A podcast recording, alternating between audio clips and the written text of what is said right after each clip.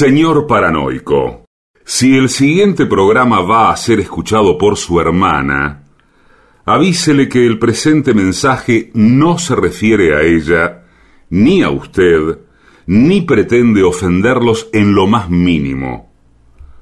Ustedes no saben con quién se están metiendo. AM750 amenaza. La venganza será terrible. Un ciclo que comenzó hace solo 35 años y ya le están pidiendo resultados. La venganza será terrible. Con Alejandro Dolina, meritócrata aplazado y terraplanista sin horizontes. Patricio Barton, un filósofo naturista que oculta el símbolo para mostrar la cosa. Y el temido regreso de Gillespie, el que salió de devoto con un traje a rayas y el saco roto. La venganza será terrible. Canciones por el trío sin nombre. Ale Dolina, Martín Dolina y Manuel Moreira. Producción, Maica Iglesias, Eugenia Gorostiza y Lucas Barrantes. Pesquisas literarias, Nicolás Tolcachier. Sonido, Miguel Vincent. La venganza será terrible. Una pléyade de intelectuales, valientes en la provocación, cautos en la controversia y fugitivos en la gresca. Y ya llegan, con la astucia del tero, gritando en Palermo y poniendo los huevos en la boca, nuestros intérpretes. Buenas noches, feliz comienzo de temporada.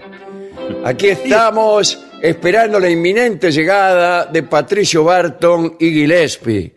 Ahí Hola, los veo, son ellos, son ellos. Sí. Acá estoy, ¿me ve? Estoy moviendo Sí. la mano. Muevo la mano, ¿me ve? Eh, ¿Es el que mueve la mano? ¿Esa no- mano es suya? Sí, acá estoy. Bueno, Buenas noches, amigos. Ahora, yo pensé que la temporada 2021 la habíamos empezado hace un par de semanas. no importa, empezamos de nuevo. Muy bien, señor, muy bien. Estamos, digámoslo, en vivo, vivos sobre todo, Claro. y en Sí. perfecto estado de salud. Sí, no, no tanto como perfecto estado de salud, Bueno, díganlo. pero aceptable, podríamos pero decir. eh, aceptable, dentro del rango de lo tolerable. Muy bien. Así, a pesar de que estuve mirando mucha televisión y sin embargo todavía no he, no he caído víctima de alguna enfermedad fatal. Es raro eso, hay que, hay que A mí me han aconsejado que dejara de mirar televisión porque este, podía, podía pasarme algo pésimo. Sí. Bien. Y no, no haré más comentarios. Escucha radio mejor un rato. Sí, o nada, o dedíquese a otra cosa. Lo que pasa es que uno por ahí tiene más tiempo del que tenía antes y digo a favor de que se han suprimido algunas actividades y entonces está mirando televisión mucho más tiempo y, y no sé si, si el cuerpo aguanta. Mm. No estoy muy seguro, no, no, no, no. Bueno, muy bien. Pasemos a otra cosa. ¿Qué experiencias han vivido en estos días? Sí, señor, es importante destacar porque eh, finalmente me he reencontrado con las autoridades de la radio. Qué bien. Ah, Gracias, claro, bien. se inicia el ¿Siguen siendo las mismas las autoridades de la radio o son otras? Son, son las mismas. son otras, pero da lo mismo. No, las autoridades de la radio son las mismas del directorio. Eh, bueno, hoy hicimos eh, un paseo en lancha, en la lancha de uno de ellos. Y Sí. estuvimos charlando bastante. Eh, ¿Por dónde? ¿Por el lago de Palermo? No, me imagino que por el delta del Tigre.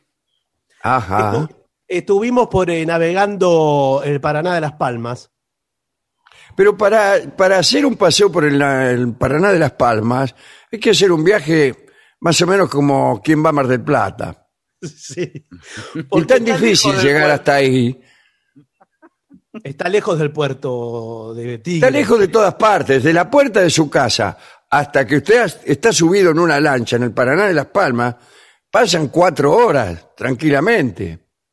Bueno, pero se trata de tener un momento agradable que bien puede ser de cuatro horas, de cinco Sí, horas. y, y la verdad que bien vale la pena esas cuatro horas para estar en ese remanso, viendo algunas aves que hay autóctonas, peces, Ajá. camalotes.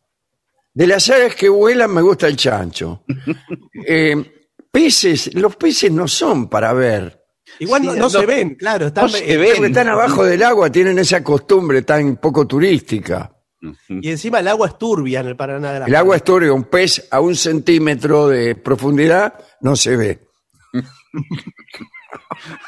Bueno, pero usted, lo- usted los conjetura mientras va navegando. Claro, va conje- conjeturando los peces más hermosos. Hay un mundo ahí abajo, ¿eh? Tampoco son hermosos los peces, ahora que pienso. Hay, hay Los de mucho, río ba- no. mucho bagre ahí en esa zona que es comestible, ¿eh? Usted ¿Sí? come cualquier cosa, señor. disculpe. Es comestible si uno, si uno está un poco desesperado. Pero bueno, ha sido una reunión deliciosa. Qué Ajá. bien, qué Me, han bueno. entre- me han entregado eh, una valija. ¿Una llena- varija? Sí, Qué una bueno. valija llena de sobres con eh, los temas para tratar en esta temporada Ajá. de 2021 aquí en el programa. Tenga ¿Y por qué cuidado. no abre uno? Por, por favor, tenga cuidado, valijas, sobres. Aclare un poco ¿Qué la le, cosa. parece, ¿Qué le parece si abro este? A ver.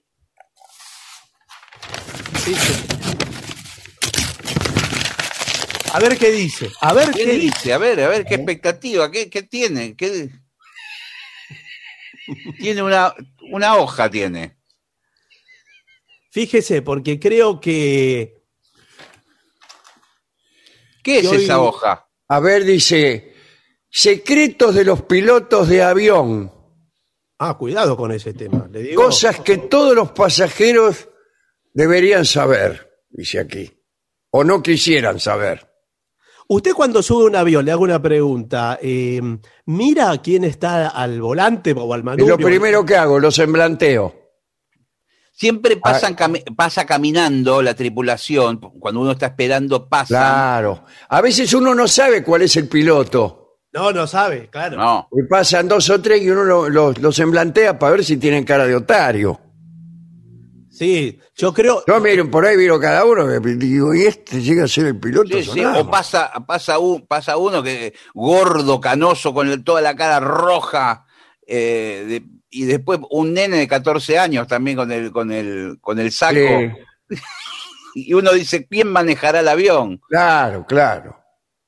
No, me pero- imagino que el, que el canoso que tiene más horas de vuelo, ¿no? Sí, bueno, pero qué peligro también, una bomba Uno de los secretos que hay aquí tiene que ver justamente con que los pilotos de más experiencia y los mejores son los que manejan los aviones que van más lejos. Claro. Claro. O sea que si usted toma un avión que va cerca, ponerle a Luján, Claro. ¿El aeropuerto de Luján? no sé cuál es el lugar más cerca donde va esta aerolínea, señor, buenas tardes. ¿Qué tal? De Buenas Luján, tardes. sí, Lo sí. más cerca es Don Torcuato, que estamos yendo. Don pero ¿desde pero- dónde? Desde, desde San Fernando. Desde Don Torcuato. Sí, sí. Pero escúcheme, no alcanza ni a levantar altura el avión. Claro. Bueno, ahí Claro. ponemos a los pilotos de menos experiencia. Sí, pero mire que, Directamente van hasta la punta de la pista manejando por la tierra y vuelven. pero mire, yo el último ahí, piloto ahí que se vi- van haciendo la mano. Sí, señor, pero en el último vuelo que tomé, el piloto no alcanzaba al parabrisa, no veía bien. Se ponía Sí, eh, a veces los hacemos manejar eh, a UPA de pilotos más experimentados. Y lo traen sentado en la falda y le, le van enseñando. me da inseguridad. Bueno, voy a pasar a la lectura de este informe. ¿eh? A ver, Y acá habla un capitán de una importante línea aérea de los Estados Unidos. Epa. ¿Es capitán o es comandante? El, Comandante.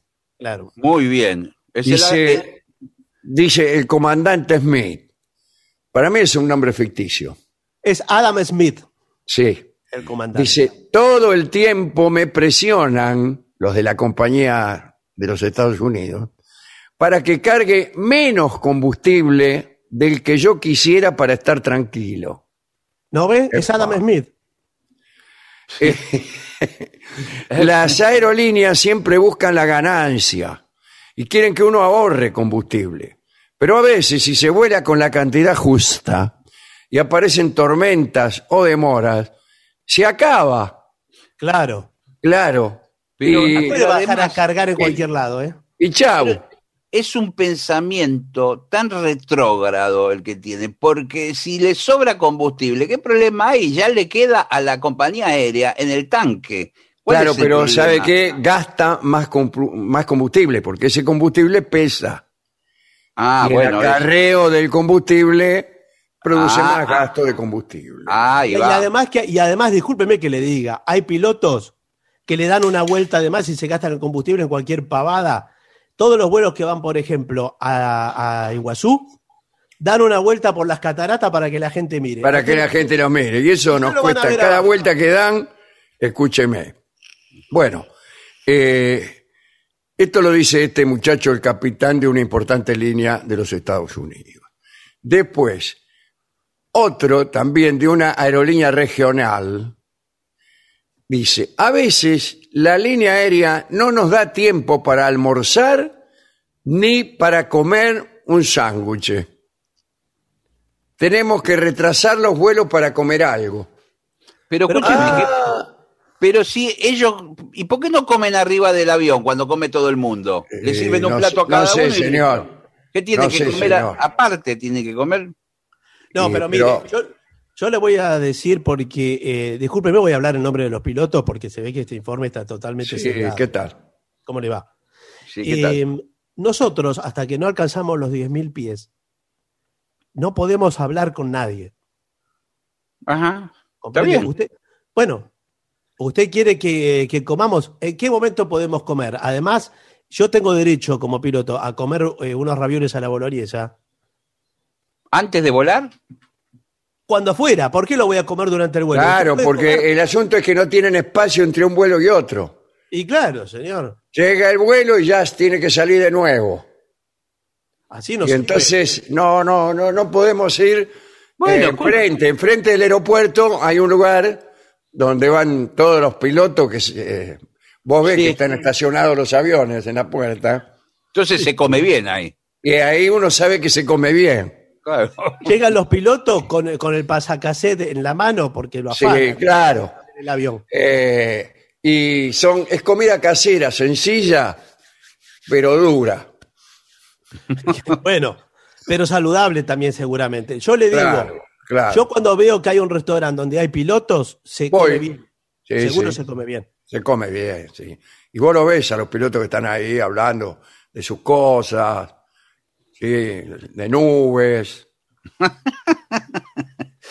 Turbulencias. Pero escúcheme, si es, el, Turbulencias. si es el único restaurante que hay al lado del aeropuerto, no tienen otro lugar donde ir, ¿a dónde van a Claro, ir? ¿dónde van a ir? ¿A Claro. la ciudad? ¿A comer? Bueno, dice, sepa que cuanto más pesado es el avión, mejor es el piloto que lo maneja. ¿Qué es lo que le dije yo antes? Cuanto más lejos va. Los aviones pesados son los que van más lejos también.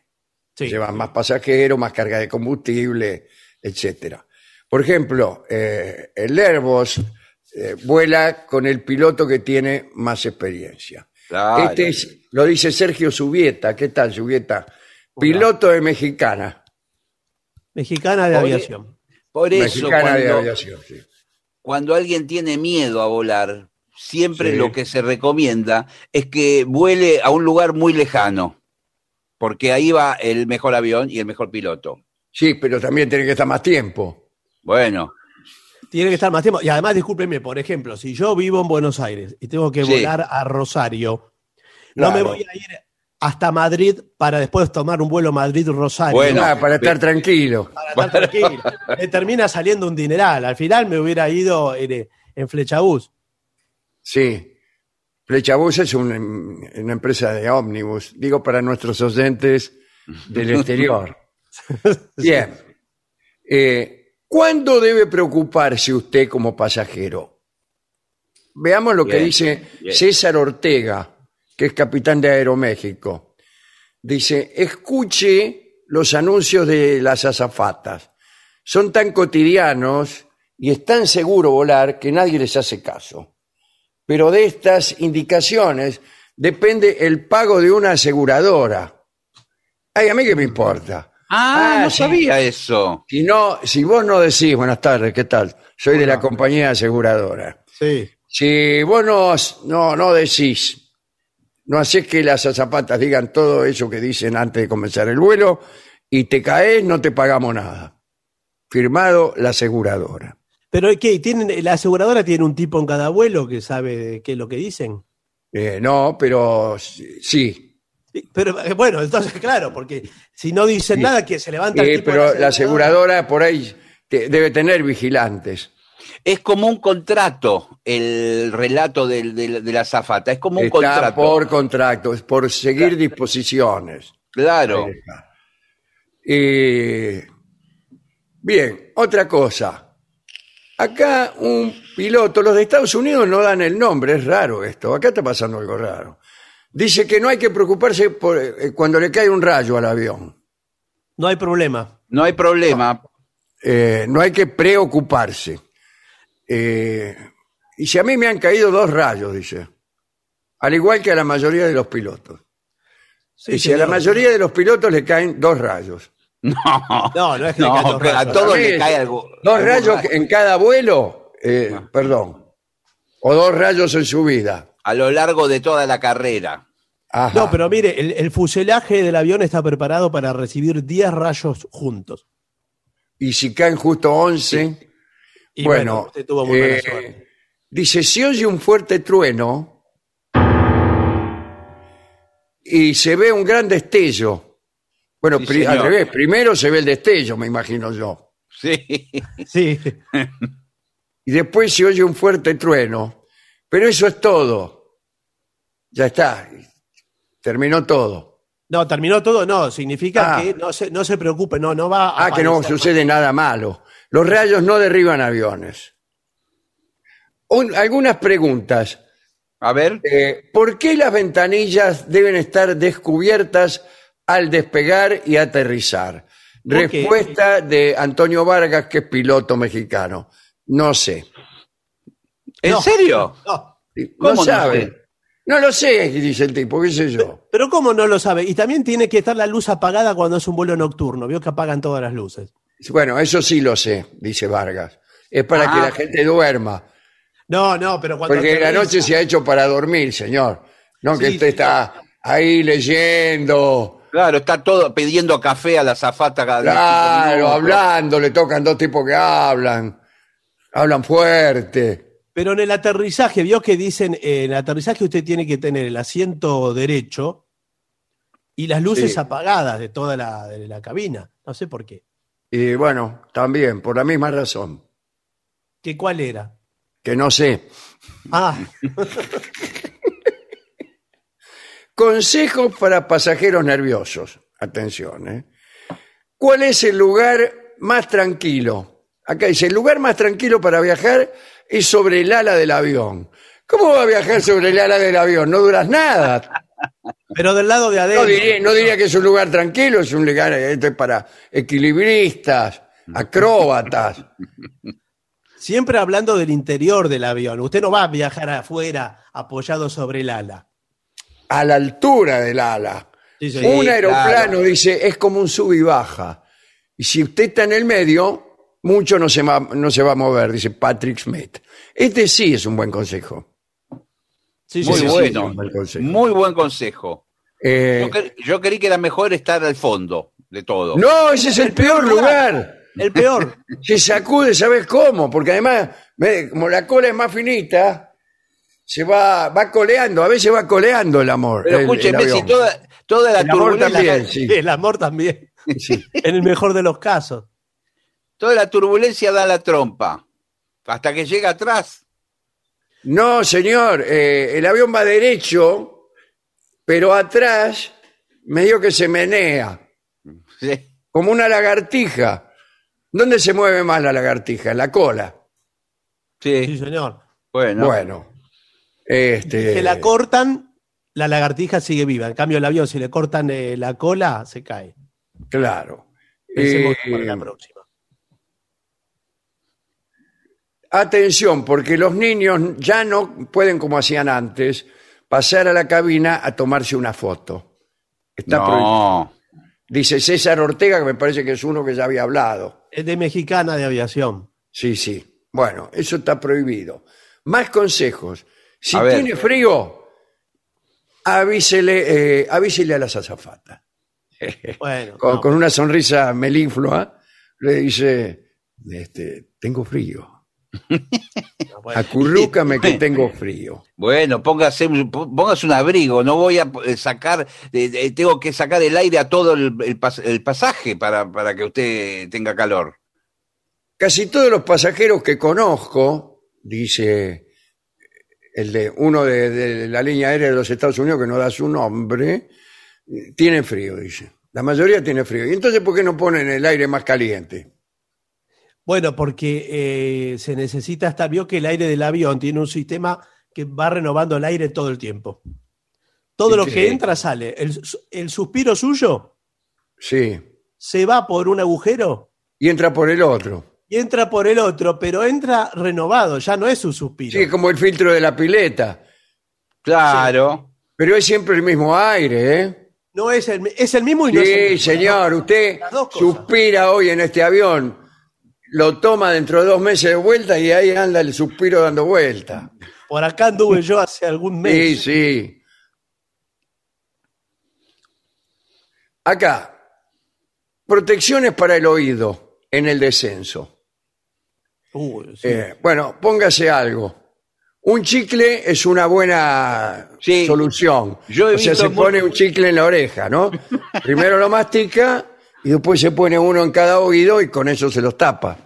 Yo he visto mucha gente lleva No. chicles para masticar y el mismo eh, hecho de masticar hace que los oídos estén eh, constantemente destapados. Claro. Para- Yo pensé que estaban masticando los chicles justamente para después ponérselo en el oído. No, señor, usted eh, se trata de mover los maxilares. Si usted no tiene chicle, hace la mímica de, de la masticada. Ah, pero igual. no es lo mismo, yo me doy cuenta. Cuando alguien está masticando en vano, yo me doy cuenta. ¿Qué A hace los, de ac- a los actores me doy cuenta Sí. cuando hace que comen y no están comiendo. Sí, sí. No, pero hay actores que actúan muy bien cuando comen, ¿eh? Que hacen toda la deglución. Sí, sí. Y hasta Sí, se parece que tuvieran algo adentro, sí, sí. Sí, sí. A los niños, durante el descenso, eh, durante el descenso del avión, no estamos hablando de, De la primera vez, de nada, no. Eh, a los bebés hay que darle el pecho. Ah, caramba. Ah, Ah, mire, usted no sabía ese detalle, qué bien. No, no. Eh, se- esto se refiere a la madre, naturalmente. Sí, claro, claro. me imagino. O también, en, en caso que usted no disponga de esa posibilidad, la mamadera. Siempre la idea es que darle algo a chupar. Y sí, por eso, por el mismo, eh, hay que tener ocupados los maxilares y todo el movimiento este. para que no, los, no lo afecte el cambio de presión, ¿no? Para, eh, para el adulto también sirve, por ejemplo, en Bueno, caso de no sí, tener chicle, usted tiene, digamos, No, chupetín. Pero no va a tomar una mamadera usted eh, que es adulto. Bueno, ¿por qué no? Bueno, señor, cada En uno. caso se eh, queda sin chicle, le saca un rato la mamadera al niño Sí, bueno, pero y, Eso- y eso- cual- si alguno lo mira y dice, está descendiendo el avión, señor mío. Escúcheme, es un país libre. Yo me autopercibo bebé y soy bebé, listo. ¿Por Claro. qué? Usted me va a decir quién soy. Claro, yo eh, durante el descenso yo chupo lo que quiero, dice. Y sí. Además, el niño, el hombre también conoce el mundo por la boca, dice usted, Sí, sin dejar de chupar, ¿no? pero es peligroso. Está ahí con la mamadera, estamos bajando, descendiendo. Sí, sí, sí. Usted más que conocer el mundo, ya, ya dio la vuelta varias veces. porque- Sí, sí, ya veo. Bueno, ¿puede un piloto dormir en la cabina? Ah, bueno. Mira, se queda dormido. Respuesta sí, aunque parezca insólito. Ah, para mí no. ¿Cómo La se va a quedar dormido mientras está manejando el avión? Sí, señor. La- tienen un lugar, una cama matrimonial donde pueden ¿Por ir qué a matrimonial? Y porque, bueno, por si va la señora del piloto. Pero no, pero la señora, la señora si No. va, tiene que ¿Qué estar va- ¿La va a hacer dormir con quién? la señora tiene que estar sentada en, en la clase turista, señor. No, no, los pilotos somos una gran familia. Dice, un estudio de la NASA, cuidado, ¿eh? Sí. aconseja a los pilotos hacer siestas de 20 minutos en vuelos largos. Claro. Sí, sí. que, Por ejemplo, eh,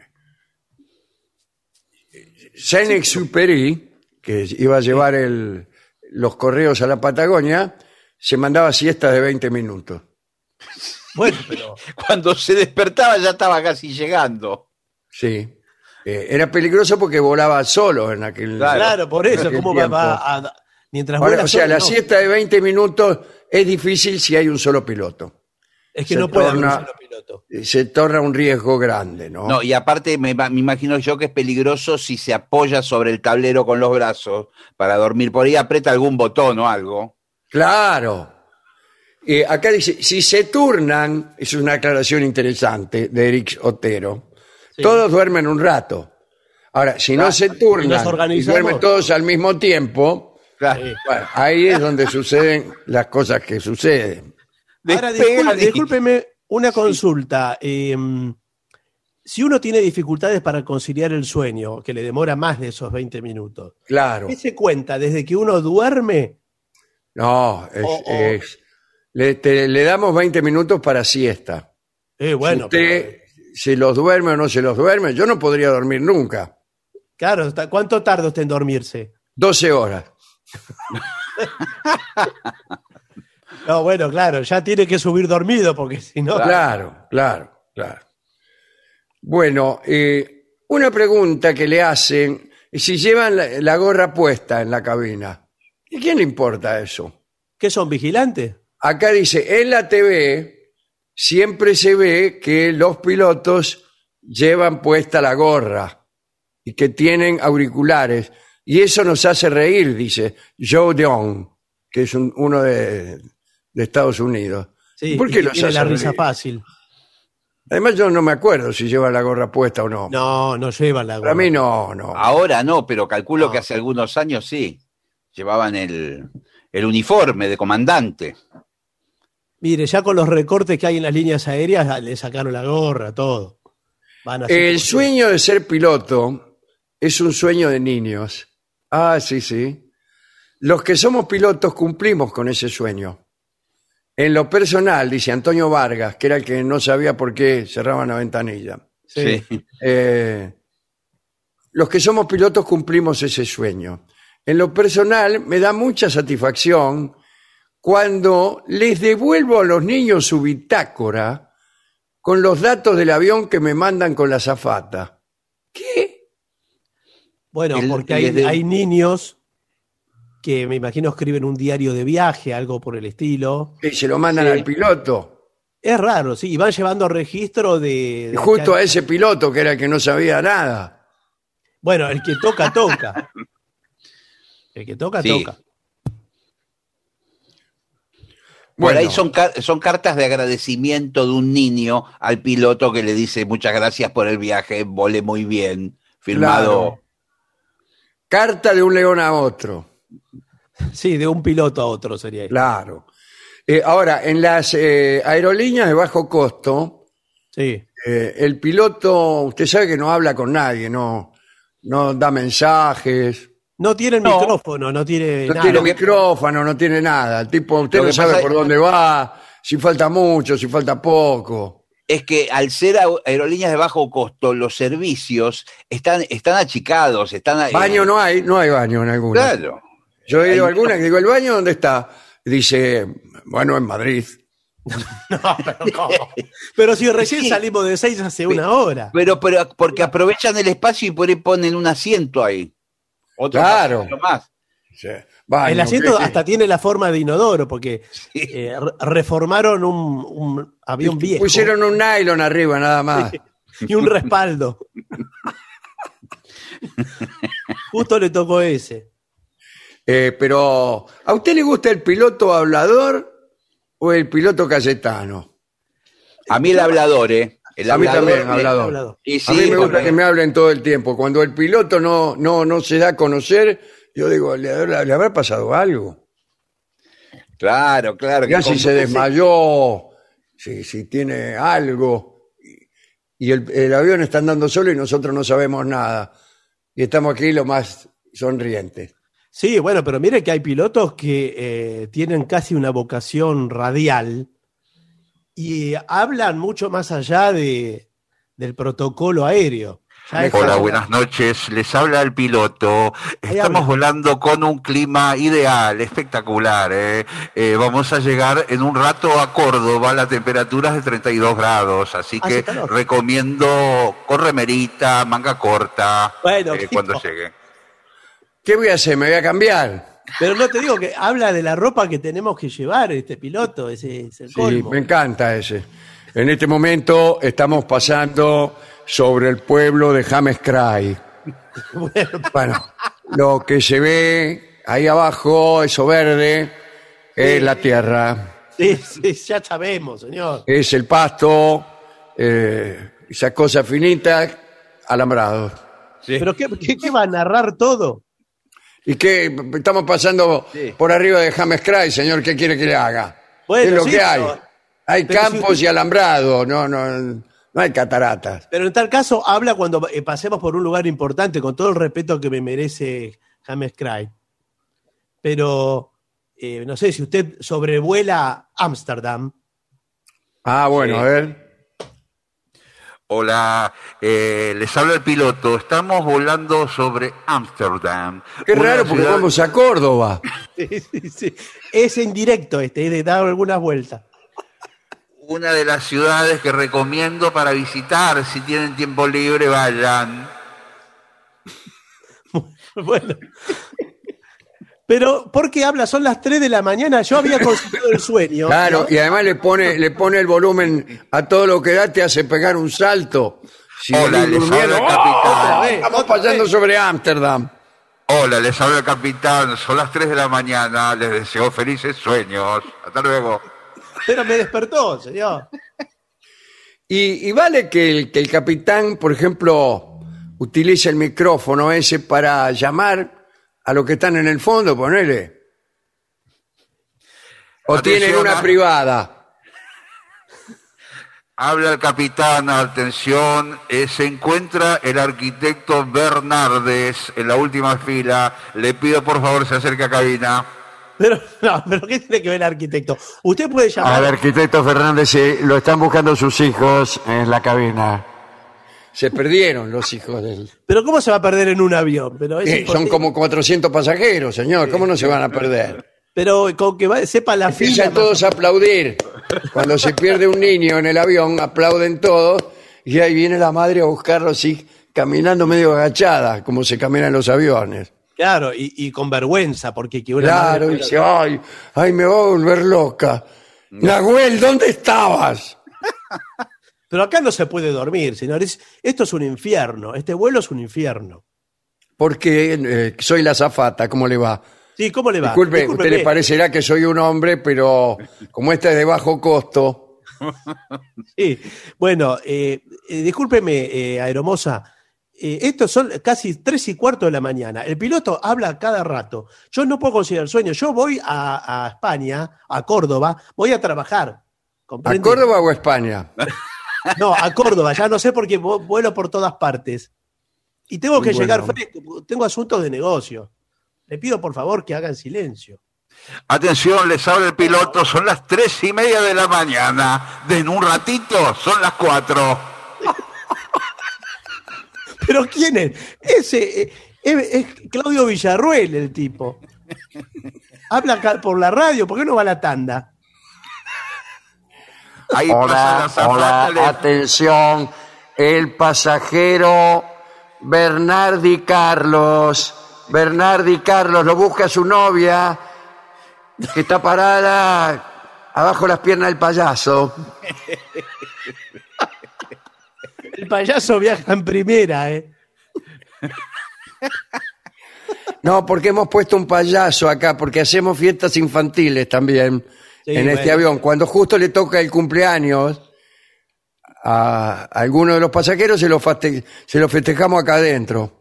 Sí, pero eh, discúlpeme, no se puede volar así. porque Esto que parece que es una mensajería. Cualquiera. Le- bueno, es un niño que cumple ocho años. Bueno, sí, señor. Atención, les habla el capitán. Estoy recibiendo mensajes de los pasajeros. Acá Claudio dice, mi amor, te amo, dedicado a Estela. Están los dos en el avión, ¿eh? Sí, pero ¿por qué no se lo dice? ¿Por qué no se lo dice si está en el asiento de al lado? Claro. ¿Qué es la radio esto? Eh, Andrés, Andrés de la última fila, ¿por qué se sacude tanto? No, basta. Por favor, ¿pueden apagar el parlante? ¿Hay manera de, de poder apagar Bueno. el parlante? Lamentablemente no lo podemos descolgar porque tampoco tenemos la privada. Algunos aviones tienen la privada. Y claro, sí. Claro. Porque tiene, es- hablan entre ellos, hablan con el de fondo y dice, estamos listos. ¿eh?". Se pasa Atención, atención, habla el piloto. Estamos entrando en zona de turbulencias. Se viene la conga. es, es el negro oro este. Dale gas.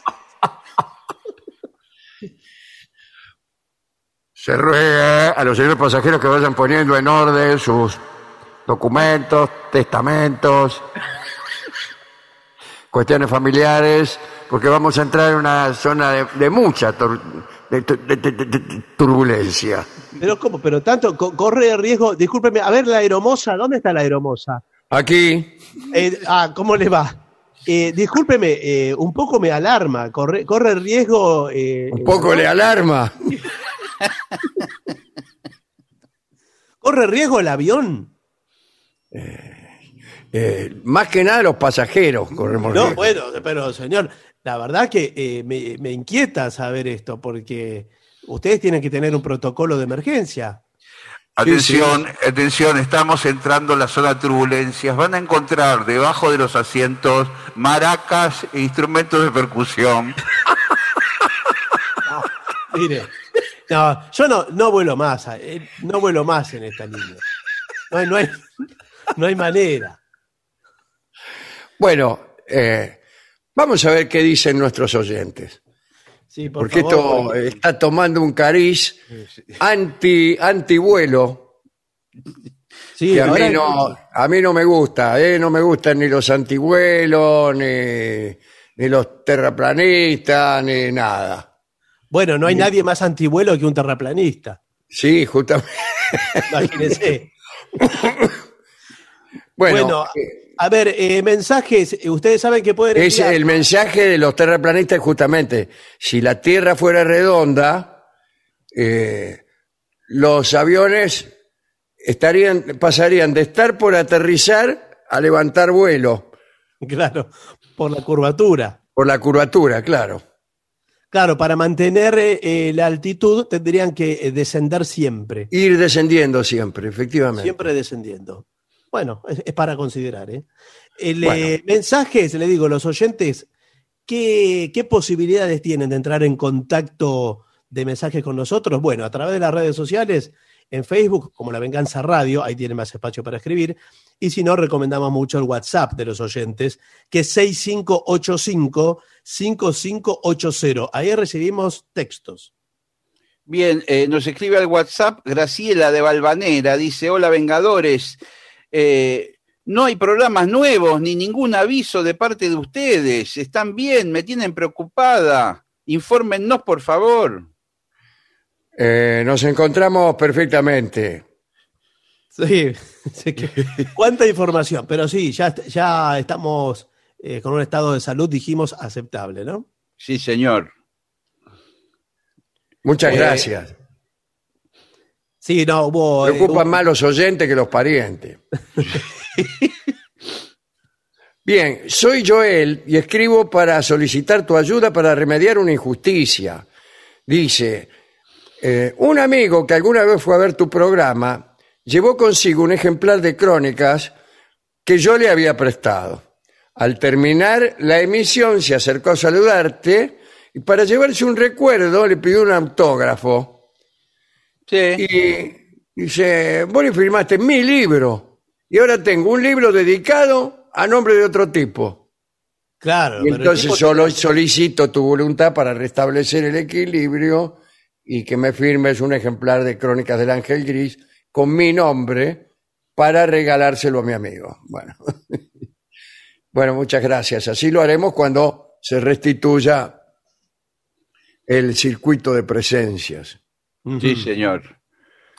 Aquí mire, Silvia eh, dice que es del Gran Rosario, no aclara de qué barrio. Dice, Dolina, Ajá. le comento que aquí en el Gran Rosario, hoy pasó por casa un vendedor ambulante vendiendo escobas de paja de Guinea. Ah, ¿Y qué tiene de distinto la paja de Guinea? Bueno, ya es algo... eh, Vea, vea, vea, gritaba el tipo, la paja de Guinea. Bueno, usted que estaba preocupado por eh, que estaba en vías de extinción la, la escoba de paja, sí. Sí, así es. Ahora Parece que no, que goza de muy buena salud a pesar de todo. Sí, ahora eh, eh, tiene tres hilos. ¿Sabes cuánto cuesta? Diga un precio. Para mí una, un- una Se lo escoba pregunto buena. al revés. No, se lo pregunto al revés. ¿Usted cuánto está dispuesto a pagar por una escoba de paja de Yo Guinea? nada, pero calculo que valdrá 150 pesos. No, señor, m- más de mil pesos para mí. No va a costar más de mil pesos una escoba, señor. 500 Es de Guinea. pesos. 500 pesos. Es muy Ah. cara, señor. Para el señor, mil pesos, con eh, 500 pesos de Guinea. Pero a la industria de las escobas entonces debe estar floreciendo. Bien. ¿Podría ser que el, el sordo cante el tango Pituca? Muchas gracias, dice Graciela de Palermo. Mire, yo apenas puedo hablar, pero Pituca era niña bien de apellido, con ritornelo, que tenés en ese grupo, figuración que parece por todo tus venticheros, la sucursal del Banco de la Nación, que estás comprometida con Albertito, un elegante Jetman del Tigre Club, que tiene un par de anchoas por bigotito, y para decir aracabate, mon Dieu. Qué bueno. Es gracioso, ¿no? Bien. Sí. Bien. Aquí nos escribe por Facebook, nos escribe Olga Rango, le pide qué falta que me haces. Ajá. ¿Eh? No está. Que- que es lo que- Te busco. Ya no está. Qué larga. son la noche. No está. Dice, saber que llega la noche y lo voy a escuchar, ¿eh? Bueno, Bueno. Rango, un abrazo. Mi sueño y mis planes para este año eran viajar a la hermosa Argentina, dice Pablo desde Atacama, en Chile. Pero, bueno, pandemia mediante, todo se fue al demonio. Pero ni bien me vacune, ya verán. Allí estaré. Bueno, gracias, Pablo. Bueno, lo, lo esperamos. Dice, escuché que Boca está por contratar a Rolón, dice Daniel Parisi. Sí, me enteré. Boca dice que ha comprado 11 jugadores nuevos y la hinchada le responde.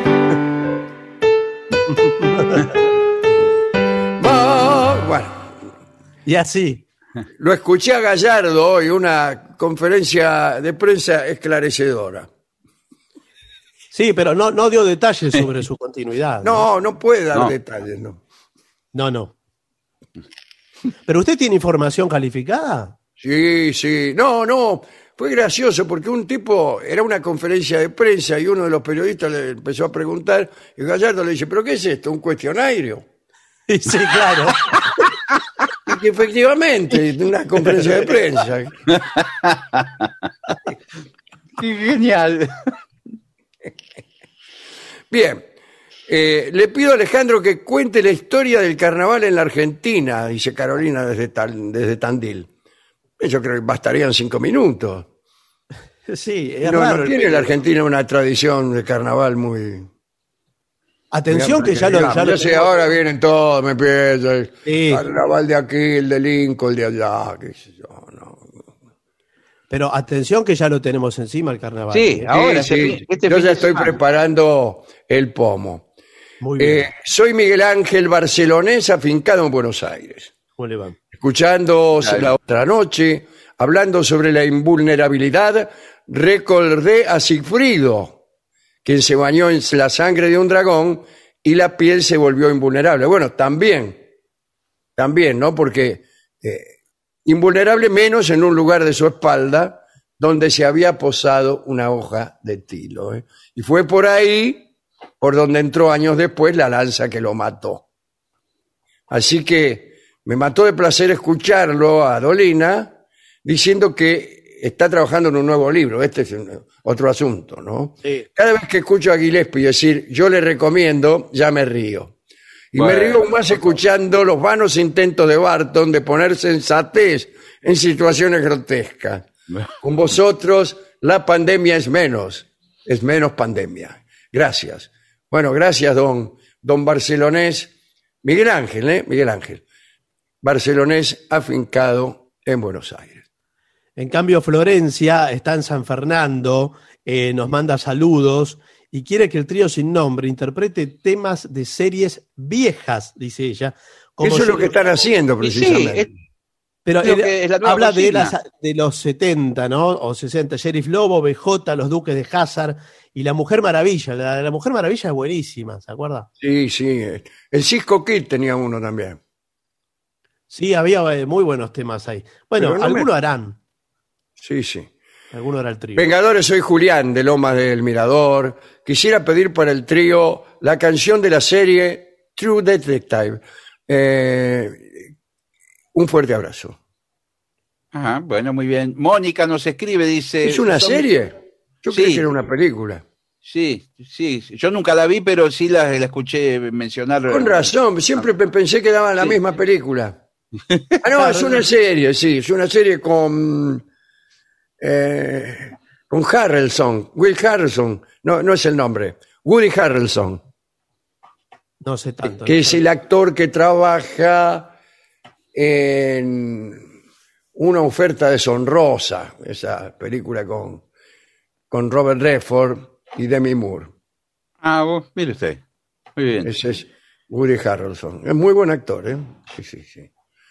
Bueno, ¿qué más? Eh, aquí Mónica nos escribe, dice, son mis compañeros de la vida. Amo, si amo a los tres, debo decirlo. Abrazos de Villa María, Córdoba. Bueno, Tony vive en Australia y gracias a algo nuevo llamado Internet, puedo escucharlos en cualquier momento, a pesar de estar 13 horas en el futuro. Vamos, gente, si ustedes pueden, yo también.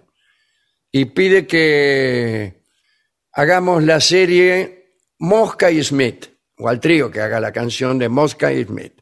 Este es Tony, el australiano. Sí, sí, Mosca y Smith era una uh, serie argentina que la daba el canal Telefe. Ah, mirá. Ah, sí, con Pablo Rago y creo que era Fabián Vena, el otro. Pa- Fabián Sí. Vena. Sí. Así. Sí, sí, era, eh, estaba muy Eh, bueno. Alejandra de Río Cuarto, un saludo de admiración y nada más. Bueno, Lorena nos dice que somos la relación más estable que tuvo desde Necochea, Lorena. Imagínese lo que habrá sido. Eh, eh, Ángel el Rezagado dice: extraordinaria la versión de Llueve de Oscar Alonso que sonó en la reposición de programas los otros días. Sí, sí, sí.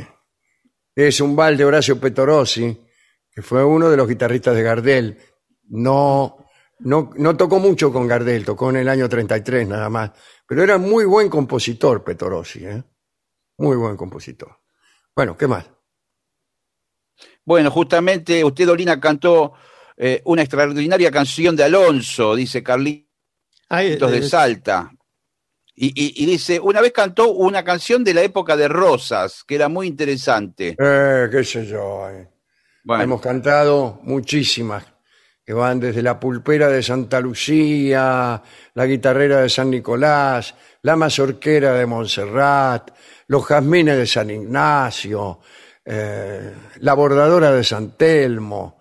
Eh, estoy, podría llegar a 20 canciones sobre, sobre la época de, de Rosas, ¿no? China de la Mazorca.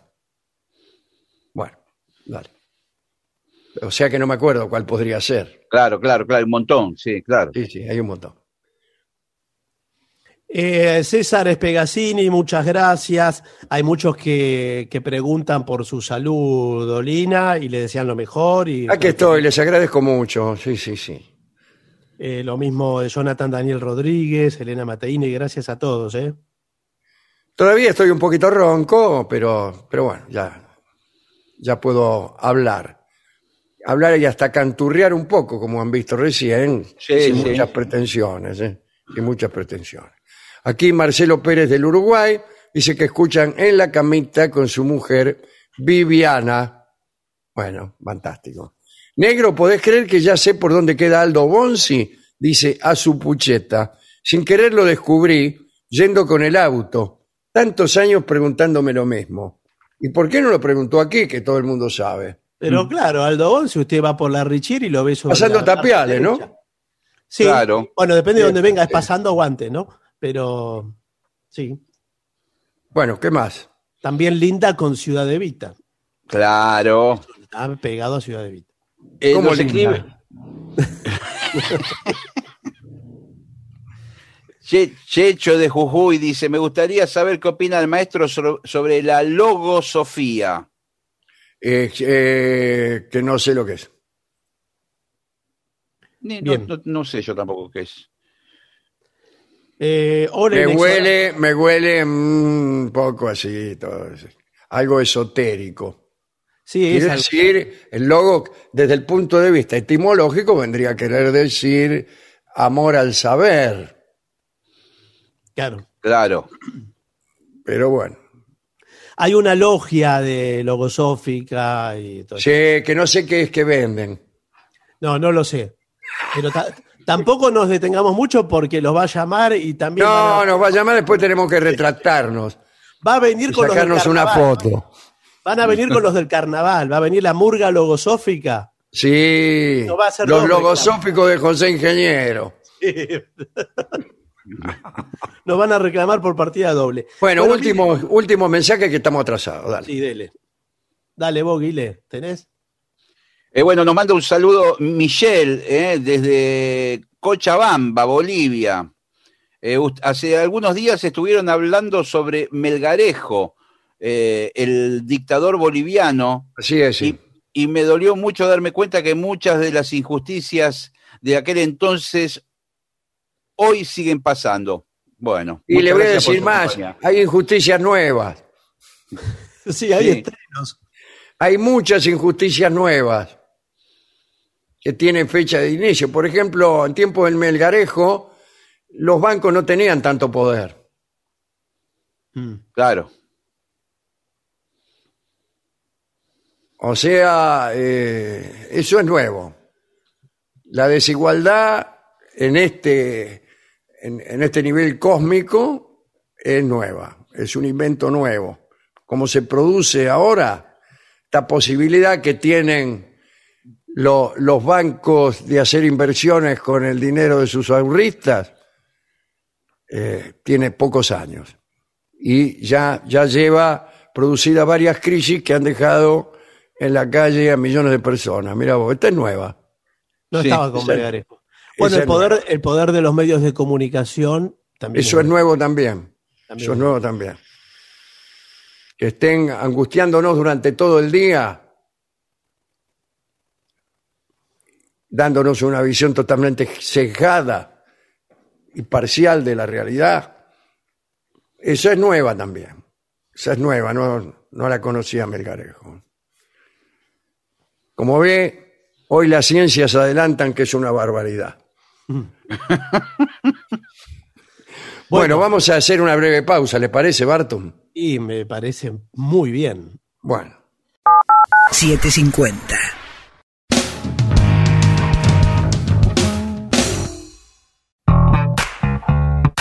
AM750 Programación 2021. Lunes a viernes, 6 de la tarde. Las últimas noticias. El mejor regreso informativo de la radio con Romina Calderaro y Luis Bremer. 9 de la noche. La casa invita. Victoria Torres, Alejandro Apo, Valmiro Mainetti. La noche en que no falta nada. Noches AM750. Programación 2021. Estamos en la misma frecuencia. 750. Una señal. Pagar los sueldos de tu empresa con Credicop es más cómodo y es mejor.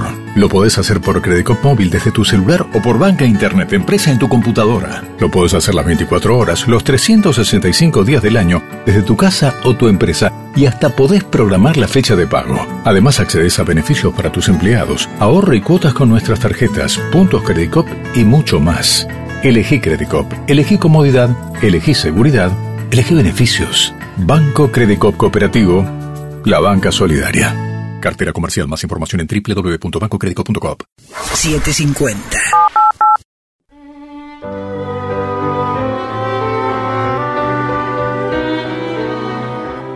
Continuamos en La Venganza Será Terrible por las 7.50 en plena temporada 2021. Señores, aquí estamos.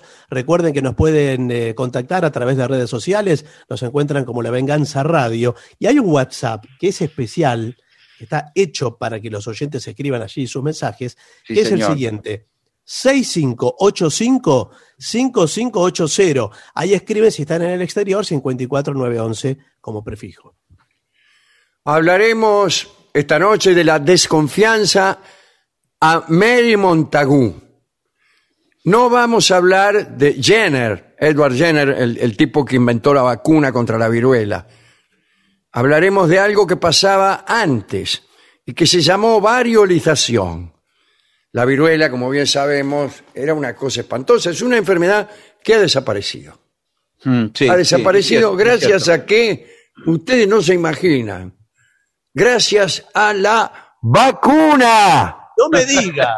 Gracias a la vacuna. Bueno, tenía una mortalidad de alrededor de un 30%, con tasas especialmente elevadas en los bebés. Era una enfermedad tan letal que en algunas, en algunas culturas antiguas estaba prohibido dar nombre a los chicos hasta que contrajesen la enfermedad y sobreviviesen a ella. Tanto es así que había un dicho popular que advertía, nunca cuentes a tus hijos hasta que todos hayan tenido viruela. Y los que sobrevivían quedaban llenos de cicatrices por todo el cuerpo y en algunos casos producía la ceguera de quienes sobrevivían. ¿no? Está presente, casi todo el mundo estaba picado de viruela. Claro, muy- eso me, me acuerdo en la cara muchas veces. Claro, ¿no? en la cara. Era, era raro en cierta época eh, que alguien no estuviera picado de viruela. Y eh, nosotros, cuando chicos, hemos conocido algunos picados de viruela. Ahora ya no hay casi. Primero desapareció la viruela y ahora están desapareciendo los picados de viruela. Citados en el tango El Tigre Millán, picado de viruela bastante morocho. Era una descripción. ¿no? Existen evidencias de la existencia de la viruela en época muy temprana. Se encontraron restos en momias egipcias. Mirá vos, una momia picada de viruela eh, del siglo III antes de Cristo. Pero se supone que es una enfermedad que tiene unos 10.000 años, que hubiera cumplido 10.000 años. Durante varios siglos, sucesivas epidemias devastaron poblaciones enteras. Durante la conquista de América, en, en aquel encuentro fatal entre civilizaciones, eh, los eh, europeos la contagiaron a los indígenas que no tenían defensas para esa enfermedad desconocida. Provo- provocó verdaderos colapsos demográficos. Bien, ahora, atención, antes de que eh, Jenner eh, descubriera la vacuna, la viruela era prevenida por inoculación deliberada de cepas débiles del virus obtenidas de epidemias con baja mortalidad. Es decir, la idea de la vacuna era más o menos. Ya estaba. es- ya estaba, ¿no? Ya estaba. Estas inoculaciones daban una cierta, pero poco estable, inmunidad. La primera práctica documentada se remonta al siglo XV y aparece en la China. El asunto era enchufar por la nariz a un tipo sano un poquito de fragmento de pústula de la enfermedad secas y molidas. Se me hace agua la boca. Esa variolización se rodeaba de cierto misterio, ¿no? Cada sabio, curandero, boticario empleaba su propio método. Algunos recibían un corte en un brazo y ahí le aplicaban el contenido purulento de la vesícula de un enfermo de viruela y después cubrían la herida con un vendaje limpio. Los que recibían la inoculación debían ser aislados porque presentaban la enfermedad en forma leve por un rato. Pero a veces salía mal. O sea, no era una vacunación esto. Y aquí aparece Mary Pierrepoint, conocida como Lady Montagu. Ella avanzó un cachito más para acercarse a lo que Edward Jenner iba a descubrir más tarde. Pero no le fue bien. Vamos a ver. Mary Worley Montagu fue la esposa del embajador británico en Estambul, Edward Worley Montagu. Eh, eran de familia noble, Mary era muy hermosa, pero la viruela la había atacado a ella y a su familia. Su hermano William había muerto por viruela a los 21 años. Mary la contrajo en 1715, justo antes de viajar a Estambul. Fue atendida por los médicos ingleses más eminentes del momento. Consiguió salvar su vida, pero su rostro quedó para siempre marcado y perdió las pestañas. Fíjese. Ah, ah, mire usted. Ya en Estambul fue una de las primeras europeas en visitar las habitaciones secretas de los arenes imperiales otomanos. Y Mary escribió sobre su paso por ahí. La historia de este viaje y sus observaciones se cuentan en las cartas de la embajada turca, una serie de cartas llenas de descripciones muy nítidas acerca de cómo era todo por allí, ¿no? Primero de abril de 1718, Lady Montagu escribió una carta a su amiga de la infancia, Sarah Chiswell, en la que reconocía estar muy cómoda en Constantinopla y no en la soledad que tú puedes figurarte. Unas cuantas líneas más adelante añadía, la viruela, tan fatal y generalizada entre nosotros, es aquí por completo inocua gracias a la invención del injerto, que es el término con que lo Sí. nombran. A continuación, esta carta relataba en forma detallada cuál era el procedimiento administrado normalmente por mujeres ancianas. La embajada inglesa de los Montagu duró poco, casi dos años. Poco después de regresar a Inglaterra, el doctor Emanuel Timoni, que era el médico más importante de Estambul, animó a Mary a que difundiera el método contra la viruela en su país. Y lo hizo. Lady Montagu llevó a Inglaterra la práctica de la variolización como profilaxis contra la enfermedad. Cuentan que su única preocupación era proteger a su hija de esta enfermedad, ¿no? Por lo cual decidió aplicarle el método de la inoculación turca. Suena un poco, un poco extraño, ¿no? Y yo, yo si fuera la hija no sé si hubiera aceptado. También lo hizo con su hijo Edward y lo difundió. Carolina, la mujer del rey Jorge II, que era amiga de, de Mary, se sintió impresionada con el éxito del remedio turco Sí. y decidió probarlo con la familia real. Y se armó un escándalo. Los médicos ingleses eran contrarios al método. La iglesia lo calificó de antinatural. Para asegurarse, yo lo he visto a los médicos ingleses en muchas películas Sí. y siempre se oponen. Siempre hay un tipo que inventa algo y los médicos se le ríen. Van todos como una especie de laboratorio con gradas, todo Sí, redondo. lo va a presentar ahí. Claro, y el tipo lo presenta ahí, escribe en un pizarrón y todo se lo... ¡Ah, ¡Cuadrada! Es así como progresa la ciencia, de una Claro. risa en otra Claro. va avanzando. Bueno, para asegurarse por las dudas, se aplicó el método a seis condenados de la prisión de Newgate, a los que se les ofreció la libertad en caso de sobrevivir, que es un método que el gobierno está pensando incluso en aplicar. y todos aceptaron. Pero como Carolina todavía no confiaba del todo, en la primavera de 1722 volvieron a intentarlo con varios niños del orfanato de St. James. Había cuenta de que los niños de este orfanato eran de lo peor. Y los niños del orfanato de St. James eran más o menos como los presos de Newgate, o sea, personas que podían morirse sin que a nadie le importara un bledo. Finalmente, y acá te quiero ver, las dos hijas de la princesa Carolina se sometieron a la operación sin necesidad de seguir aniquilando presidiarios ni huérfanos.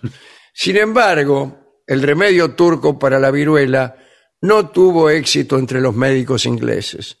En ningún momento se dignaron a aprobar este remedio, eh, porque además venía de un imperio amenazante, como era el imperio otomano, ¿no? Y además el remedio era avalado por una mujer un poquitín aventurera, calcule usted. Eh, ¿Qué quiere decir esto? Que los ingleses de aquel tiempo, al examinar un remedio, se fijaban a ver si provenía de un determinado género, de un determinado modo de vida, Me o de un determinado país. Sí. Pero caramba, qué época tan poco civilizada. Bueno, había otras voces en favor. En Francia, Voltaire también afirmaba que los circasianos utilizaban la inoculación desde tiempos inmemoriales, al menos para él. Costumbre que pudo haber sido imitada por los turcos y que convenía tener en consideración. Pero no le hicieron caso a Voltaire. Los médicos ingleses, que ya, ya vemos lo que son, ¿no? Prefirieron seguir con sangrados y purgas y con métodos de sofocación por calor para sudar todo lo malo. Ah, bueno. Mary Montagu tuvo que olvidar sus recomendaciones. Escribió, viajó mucho, largó a su marido, yo ya me lo voy a venir, que lo iba a largar a Edward. Tuvo relaciones con Alexander Pope, con quien intercambió cartas tirando eróticas, digamos. Bueno, bueno. Bien. Subidas Ya. de tono. Si Visitó de a. Horace Walpole y fue haciéndose famosa por heterodoxa, por extraña y por valiente. Lady Montagu murió en Londres en 1762. Recién, en 1796, Edward Jenner, aquel médico rural, observó que las recolectoras de leche adquirían ocasionalmente una especie de viruela bovina por el contacto continuado con esos animales y que luego quedaban a salvo de enfermarse de la viruela común o si no presentaban síntomas leves.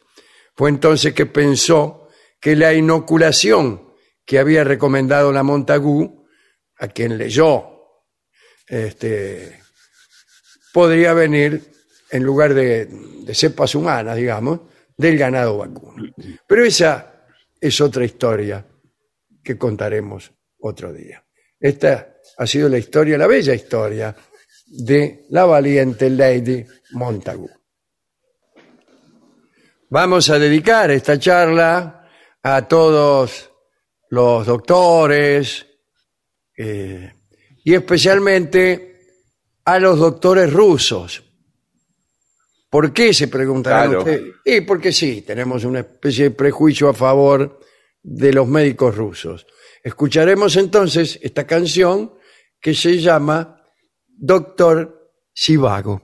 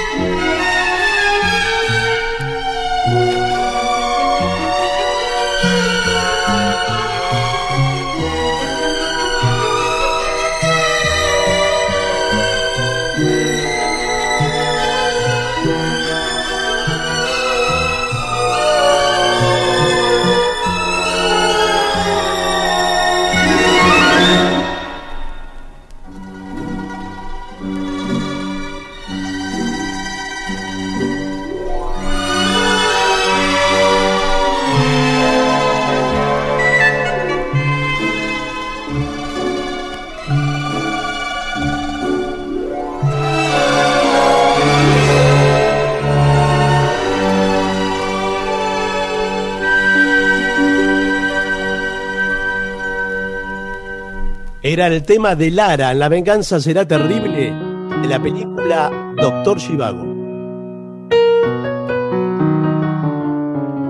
Por ahí. Pero bueno. ADUNLAM, la Asociación de los Docentes de la Universidad Nacional de La Matanza. Una organización creada con un solo y claro compromiso, defender la Universidad Nacional, pública, gratuita y de calidad. Una señal. Lo mejor de la 750 ahora también en Spotify. La 750 en versión podcast. Para que la escuches cuando quieras. Lo mejor de la 750 en Spotify. Dale play. Operar con cheques es cómodo. Ahora puede serlo más todavía. Llegó eCheck Credit Cop, un medio de pago completamente electrónico con el que podés emitir, endosar, depositar y descontar. Como cualquier cheque, pero mejor. Utiliza eCheck Credit Cop estés donde estés, desde Credit Cop móvil o tu banca internet. Además, te permite la emisión masiva en un solo clic y es más económico. Adherite a eCheck Credit Cop y listo, empezá a operar. eCheck Credit Cop, más económico, más seguro, más fácil. Consulta beneficios especiales en www.bancocreditcop.coop. Banco Credit Cop Cooperativo. La banca solidaria. Cartera comercial. Más información en www.bancocreditcop.coop. 750.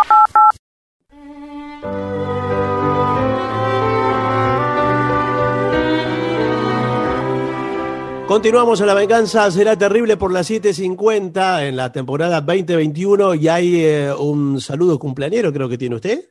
Así es, un saludo especial para Laura Matarolo, que es una chica de Villa Elisa, que en realidad cumplió años ayer. Ajá, Cumplió bueno. años ayer, también conocida como Matahari Bueno, bueno. o Bueno. como Liu Taipei. Tiene muchos nombres. Una Sí. señorita muy exótica, Laura Matarolo, que ha cumplido años ayer y, y nosotros la saludamos hoy. ¿Qué quiere que le haga? Muy bien. Bueno, Señora, feliz señor- cumpleaños, Laura.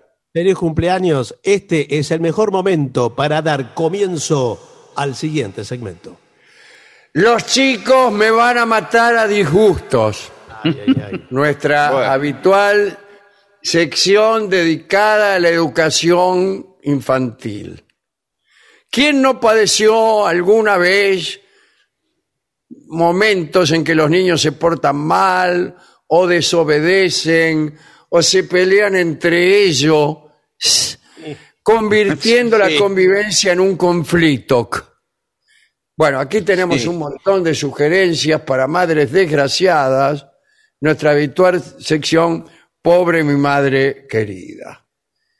Y aquí tenemos cada disgusto un ítem, Ah, muy bien, está ordenado por disgusto. Bueno. un consejo. Bien. Primer disgusto. Mis hijos se pelean por los juguetes. ¡Ay! Sí. Eh, Bueno, Al, al fin y al cabo, ¿sabe qué? No tendrían que tener nada. Claro. Porque si se van a estar peleando por los juguetes, bueno, no tengan nada, ni Te uno. juro, es la última No, vez que les compro algo. No les ¿Sabe compro cuál es la nada solución? porque para que peleen, ¿para qué les traje una bicicleta entre los dos? ¿Para que se peleen? No, para que anden los dos. Bueno, justamente. Uno ahí adelante está el otro problema. atrás. Eh, para que no haya problemas, tiene que comprarle el mismo juguete a los dos. Siempre. Bueno. Lo mismo a uno, lo mismo al otro. Y nunca se van a Pero pelear. así no se puede, porque mire, si usted eh, tiene que comprar dos pelotas y, Sí. y sale, sale Claro, con no van a aprender nunca a jugar. Claro. Les compré dos, les tuve que comprar dos sube y bajas. Eso no, no funciona así. El niño tiene que aprender a, a- a compartir.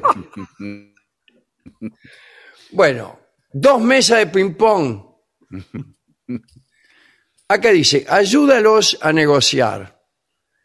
Pocas cosas resultan tan exasperantes como escuchar a los niños peleándose por un juguete o por cualquier otra cosa. Bueno, Eh, aunque tu primera reacción podría ser hacer desaparecer el juguete. Sí. Bueno, sí, si lo El cansan. juego sí. de magia, le regalé un juego de magia Sí. y empezaron a pelear, lo hice desaparecer. No, usted como eh, adulto, eh, como adulto mayor, eh, responsable y tutor encargado, ¿Qué tal? ¿cómo le va? Tiene que oficiar de mediador. Entonces, eh, tiene que encontrar una solución salomónica. Bueno, esa Sí, es la o ver la solución forma de- salomónica, agarrar, cortar la pelota por la mitad. Bueno, o si no, el que eh, a uno de los dos lo compensa por no tener el juguete. Entonces, por ejemplo, el que no, el que queda con el juguete, fantástico. El otro hermano que queda sin nada, uno le da 100 pesos, por ejemplo. Pero ¿cómo le va a dar Claro. 100 pesos? El otro se va con la pelota. No, pero se, se arreglan entre los dos para sacarle 100 pesos a usted a cada rato. Claro. Esos son sus hijos. Claro. No, no. Terminelan. Claro. Basta de pelear por la pelota, porque basta. Cada vez que les compro una pelota pasa lo mismo. Lo que voy a hacer es voy a agarrar y les voy a cortar las pelotas por el medio. No, no, no, papá. Vos eh, dame 100 pesos a mí, porque Sí. Germán se quedó con la pelota. Entonces me tenés que dar los 100 pesos que Pero corresponden. ayer me hicieron al revés. Bueno, por eso hoy me toca a mí. Pero a ustedes, ¿qué le interesa? ¿La pelota o los 100 pesos, señor? Proponé soluciones como Martín puede usar el juguete a la mañana y Pablo a la tarde. Bueno, sí, pero le- las, ganas, las ganas no son así de simétricas. Claro. A mí me dan ganas cuando le dan ganas al otro, si no, no. Enséñales que cada disyuntiva puede convertirse en un pacto. Asegúrate de que comprendan que compartir un juguete no significa perderlo para siempre. Muy bien. Muy bien. Muy bien. Después, mis hijos se pelean, pero ya no por juguetes. Se pelean todo el tiempo. Porque sí. Porque sí nomás. Son una parte normal de la, cri- de la crianza entre hermanos, las peleas. Hay que, se- hay que evitar nada más que no se pasen de la raya. Por ejemplo, establecer límites claros sobre comportamientos inaceptables. Por ejemplo, Claro, ¿hasta no dónde se pegar, puede- no gritar, Sí, no señor. arrojar cosas, no armas. No, por supuesto, señor. Sí, Si- señor. Si el niño, si el- como decimos, si el niño se pasa de la raya, Sí. Te pasaste de la raya. Bueno, Nahuel. usted, usted- usted se lo tiene que señalar y de algún modo le tiene que aplicar un correctivo. Claro. Eh, eh, ¿cómo, eh, cómo interpreta usted, doctor? Buenas tardes. Buenas tardes. Antes que nada, gracias por Sí. estar en este programa. Sí. Eh, ¿Cómo interpreta aplicar un correctivo? ¿Qué debemos entender los padres? Bueno, eh, todos los papis, lo voy a explicar para que tu audiencia lo pueda entender. Sí, sí. Eh, los papis tienen una responsabilidad por ser mayores. Cuando hablamos de correctivo, hablamos de todo el cúmulo de experiencia que tengan. ¿Todo el qué? El cúmulo de Justo se experiencia. cortó el, el Zoom. ¿Qué, qué, qué- qué dijo? ¿Qué, qué le- qué le vas a hacer?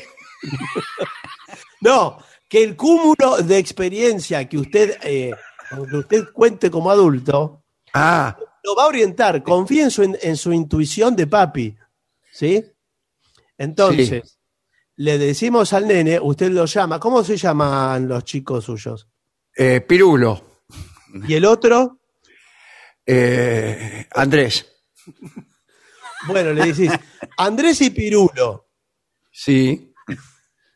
Parece el inicio de una adivinanza. Sí, se fueron a bañar. Sí. Andrés y Pirulo, vengan para acá. Papi les va a contar. Melón y Melambe. No, señor. Por favor, lo podemos tomar en serio porque la audiencia está esperando eh, Claro. una palabra calificada.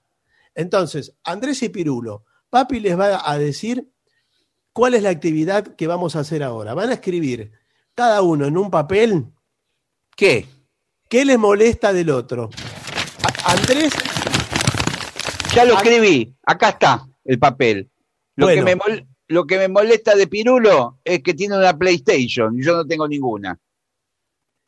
y a Andrés, ¿qué te, mo- qué te- eh, Pirulo, ¿qué te molesta de Andrés? Eh, lo que me molesta que yo tengo la PlayStation y él no me deja jugar. Me grita, Bueno, me entonces, pega, ¿saben qué? vamos-. Bueno, bueno. ¿Saben qué vamos a hacer con papi? Papi va a guardar la PlayStation arriba del ropero. Oh, Y acá Ah, se, que- se- se terminó. esa no la sabía. No, la verdad. Y qué bueno que diga dónde la va a esconder. Eso es Claro, genial. está bien. Papi la va a guardar. buscar. La va a guardar Sí, ahí. yo lo he visto a papi arriba del ropero varias veces. Sí. Seguro que estaba guardando la PlayStation. Sí. Bueno, y si ustedes no se ponen de acuerdo, eh, papi la va a vender la PlayStation. ¿eh? O sea, tienen ¿Quién hasta, se la va a comprar? Está toda rota. tienen hasta, hasta eh, el miércoles de la semana que viene Sí. para encontrar una solución eh, que ustedes puedan jugar los dos. Y ahora cuando ¿Cómo? usted dice se pasaron de la raya, ¿no?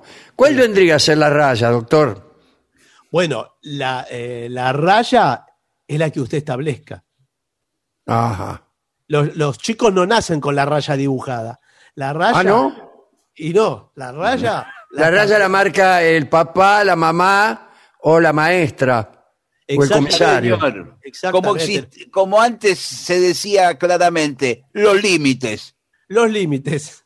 Te está pidiendo un límite. ¿Sabes lo que está haciendo? Sí. ¿Por qué hace todo eso? Sí. Me está pidiendo que le pongas límites. Claro, porque si usted es un padre que eh, viva, todos viva la Pepa, Sí, claro. entonces, Es bueno, la hermana, la Pepa es la hermana mayor.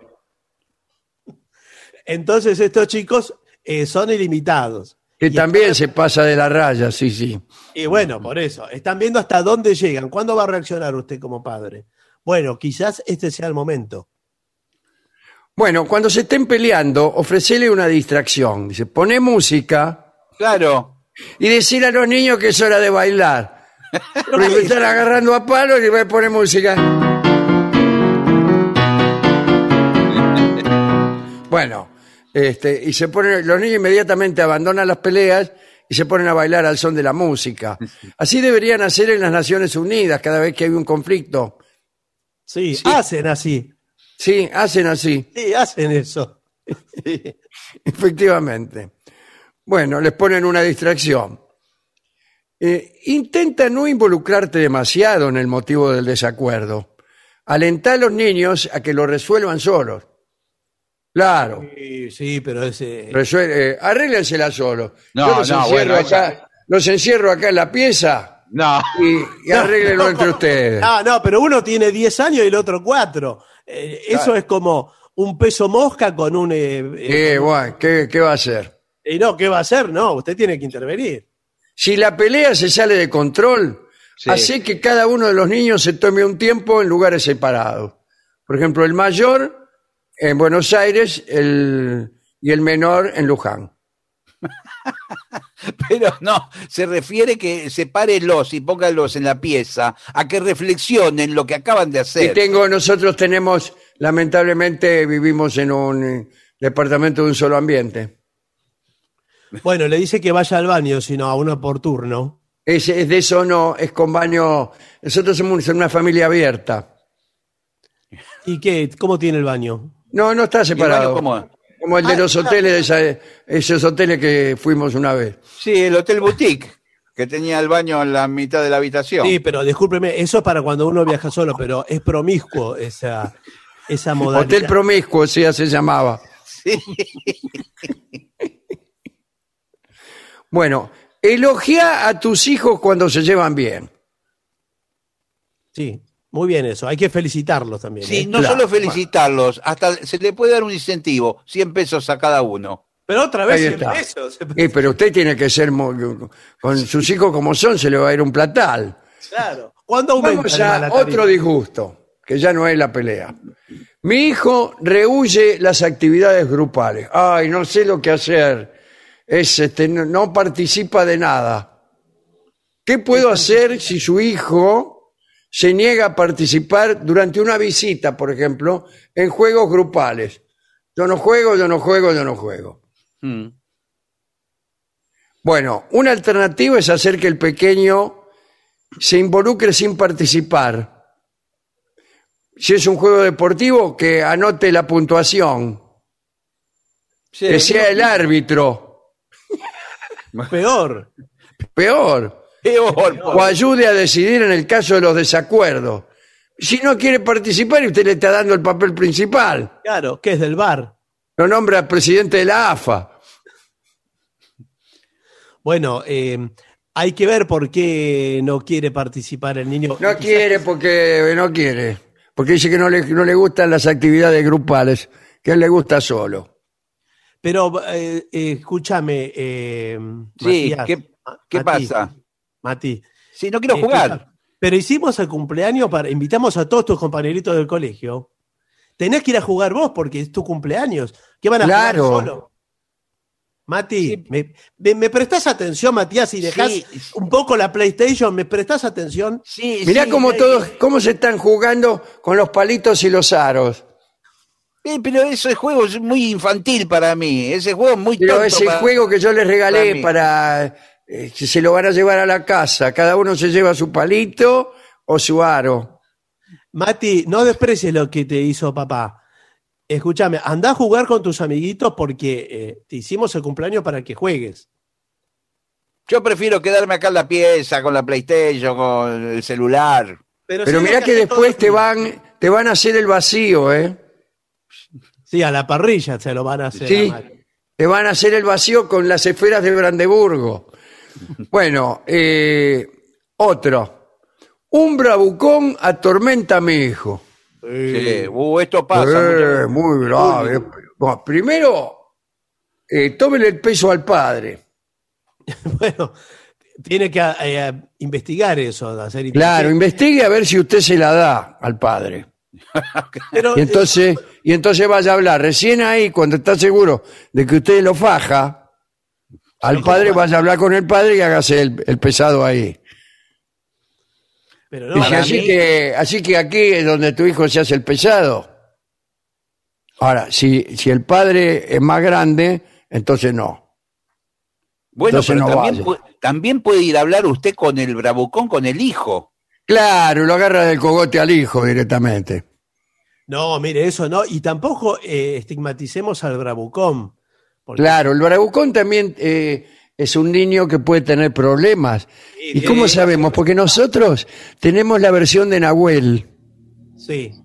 Nau nos dice, mira, hay un bravucón que eh, me amenaza, etcétera, porque es fornido. Es fornido, Fornido, claro. sí. Es fornido, sí. Usted seguramente habla de, de Saldívar. Sí, sí, el pesado Saldívar. Sí. Bueno, Sal- eh, Saldívar eh, con el papá, eh, ya lo hemos citado, que creo que está en línea en este momento. Saldívar, ¿me escucha? Hola. Habla, habla Saldívar. ¿Quién Sí, habla? ¿cómo le va? Eh, acá tenemos a, a los papis de Nau que Sí. están muy preocupados porque eh, su hijo eh, todo el tiempo lo amenaza y lo atormenta. Le moja la oreja, le moja. Bueno, rápido que no tengo tiempo, ¿eh? Eh, ¿Cuál es el tema? Bueno, por eso, eh, va a ser sancionado su hijo si... Lo amenaza, señor, lo amenaza. Está bien, pero si persiste en esta actitud, lo vamos, Vamos, a ir a la comisaría o a la televisión. Si lo sancionan a mi hijo, yo no tengo ningún problema. ¿Usted es el director de Eh, colegio? mire que Crónica con este episodio hace una semana, ¿eh? De televisión. Espere, si yo ¿Usted soy... es el director del colegio? Sí, Por supuesto. Eh, ¿Es el del auto plateado que siempre estaciona a la puerta? Bueno, no importa eh, qué auto tengo. Sí, es plateado. Sancio- sancione a mi hijo y le va a importar el auto que tiene. ¿Pero usted me está amenazando? Claro, su hijo me- eh, amenaza al mío y usted me amenaza a mí. Señor, Y usted no, no se ponga a hablar porque yo no estoy hablando con usted, que se mete, estoy hablando con el director. Bueno, pero Sí, por pero- eso le digo... usted tiene que ser responsable por su hijo, así como me- yo me hago responsable por el mío. Pero discúlpeme, señora, eh, al mamá de Nahuel. Soy el padre. Ah, bueno, discúlpeme, señor. No le había reconocido la voz. Eh, mire, yo eh, por el diálogo que establecí con el señor Saldívar, me parece eh, que su hijo Nahuel tendría que pedirle perdón finalmente a Saldívar y, y hacerse respetar de otro modo, porque su hijo es un imbécil, se lo digo así. Sí, ¿por qué me dice eso? Eh, y sí, porque acá lo que me dice el señor Saldívar, que bien conoce que tengo un auto plateado que estaciono en la puerta de la escuela, No solo eso. bueno, me ha dado suficientes argumentos eh, para arribar a la conclusión de que el problema acá es Nahuel. ¿Qué hace Nahuel? El otro día eh, lo obligué a que jugara con todos los demás chicos al arito y la- la- la- el, el palito ese de paja. Bueno, eh, eh, ahora está todo el día con el palito de paja. Sí, Entonces, lo vamos, eh, lo vamos a sancionar a Nahuel. Eh, va a ser suspendido, Nahuel. yo me voy, diré, me voy a Crónica, ¿eh? Vaya crónica. Me voy a Crónica, va a salir, usted va a salir en el Zócalo. Yo, a mí me van a correr. Yo trabajo en crónica. Eso, eso, señor. eso va a salir abajo. A mí me va a correr, dice el chacal. Saldívar, eh, discúlpeme si le hice pasar un mal momento. No, no hay problema. Mientras no me moleste todos los días con esto, no hay problema. Bueno, por favor, y, y nada, le pido na- piedad con mi auto y mis bienes, ¿sí? Chao. Eh, Bueno, muchas gracias, Saldívar. mi hijo no come, otro disgusto. Así que la comida sea divertida. Ah, Sí, vio que ahora venden papas fritas con cara. ¿con Sí. cara de quién? Tienen caras, caras que sonríen. Unas papas. Ah, que- yo creí que caras, eh, digamos, de personajes famosos. No, no, no, no. Estas son caras Y sonrientes. también le digo que hay, una, hay unas galletitas también que tienen caritas. Sí, que ahora vienen con más de una carita. Antes era solo Sí. una sonrisa, pero ahora tienen Sí, distintas muecas. están, están por también sacar eh, caras eh, con los ídolos de Boca. ¿Ah, sí? ¿Y sí, cuáles son las No sé porque no las conozco. claro, caras lisas? No, señor, por ahí pueden caras de. Creo que antes uno conocía la cara de los jugadores, ahora no. Y duran poco también, y encima como Ah. eh, Este, cancha. bueno, eh, a mí me gustaba eh, siempre al niño eh, acercar, hacer el trencito o el avioncito. tomar un alimento determinado, por ejemplo, puré, osobuco, lo que sea, Sí, bueno, eso sí. ir arrimándoselo a la boca diciendo, este es el avioncito, uh", y se lo encajaba. Sí, o pero una cucharita para, esta cucharadita para el tío José, esta para papi, ¿Y esta? esta? para mami, esta, eh, esta para vos también, come, poné algo de vos. bueno, mire, pero eso no desarrolla la autonomía del niño, ¿no? Porque está siempre dependiendo. Claro, hay niños que llegan a, a los 23 años, van al restaurante con su señora madre y la madre, a ver esta cucharadita para el finado tío José. Sí. No la come el tío José ya. No Bueno, Yo creo que una forma de, de que los chicos co- les guste más la comida es ponerle más condimentos, más sabor, más sal. ¿Usted quién Pero, es? la- pero no es saludable la sal. eh. Usted sí- Bueno, que tengan más sabor, porque el chico lo que no come es porque no le no tiene gusto a nada lo que le dan, esa papilla y Sí, todo. bueno, sí, sí. Porque los También acostumbran. mi señora, mi señora cocina así, ¿no? Este, onda coronavirus. Eh, Bueno, póngale. pon- no, le, no le sentí gusto a nada, ¿no? Eh, póngale Bueno, un a poco veces, a veces se agradece no sentirle el gusto sí, sí, a las comidas que hace. Tienen más suerte que yo. Bien, presenta a tus hijos alimentos cortados en formas llamativas Sí. que sean atractivos visualmente por algún otro motivo. Sí, Sí. porque además usted sabe que se puede aprender. Por ejemplo, usted eh, si está estudiando volúmenes. en Sí. Está lleno de volúmenes. No, usted, por ejemplo, se come un cubo, después se come. ¿Perdón? Sí, Perdón, señorita, ¿sí que dijo, señor? Que se come un cubo, sí, se ¿De come qué estaban hablando? una esfera. Acabo de llegar. Sí. No, entonces busca eh, eh, comidas que tengan forma de cubo, que tenga forma de esfera, que tenga forma de, de cono. Pero no forma, formas así abstractas. Que Sí, tengan pero- forma de árbol. Depende Bueno. de lo que estudie, depende de lo que estudie. Pero Por usted pone ejemplo- arvejas. Agarra una, una, ¿Qué estudian? ¿Arvejas? Usted agarra una milanesa, la corta en tiritas, cruza tres tiritas y tiene una estrella de mar. A mí no me sale. ¿eh? Bueno, No, mire, la milanesa Además, las milanesas que hacen en casa están llenas de garrones. es difícil de cortar. Entonces quedan todas formas completamente asimétricas. No, la milanesa es un buen eh, alimento para estudiar eh, división política en los países. Claro, usted a ver, eh, cortame la provincia del arroz, del arroz. O le cortás la milanesa como si dice- fuera la República Argentina con todas las provincias.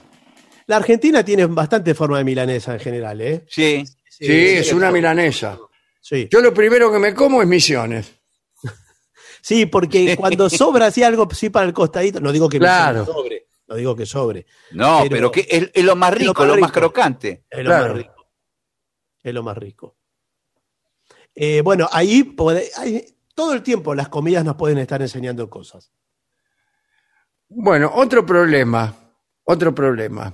Y dice, necesito que mis hijos recojan sus cosas. Dejan todo tirado. Sí, sí, claro. Y que ordenen. Y sí, Bueno, es un desastre. ¿cómo mire. si, si le damos 100 pesos, claro. ya es carísimo tener un hijo, es carísimo. eh, yo mire, yo se lo junto yo. Y Sí. pero hace mal, porque, porque ellos nunca van a ordenar nada. Por eso, por eso se lo junto yo. ¿Qué quiere que haga? Que viva caminando entre muñecos, dominóes, bolitas, pelotitas, etcétera. Pero ¿qué No. edad tienen sus hijos que tienen esos juguetes? Están por Sí. cumplir 70 años. Son todos juguetes de hace tiempo. Bueno, Ahora los Mire, los míos, eh, que estoy ya cansada, vienen de taekwondo. no me diga. Ah, pero usted lo mandó a taekwondo para ver si se la daban al hijo de Saldívar. Claro. Ya son cinturón amarillo.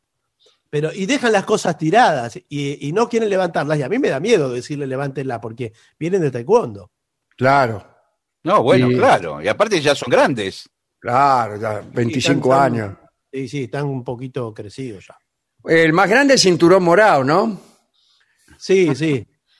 Le dicen Morado, morado, ¿no? eh, morado es antes que negro. El negro es el mejor. Negro. Sí, el negro es el mejor, pero también después empiezan a tener unas rayas, unas líneas de Sí, eh, primer dan, segundo dan, no sé cuánto dan. sí, sí, sí. Leo Dan. No, señor. Es una cosa.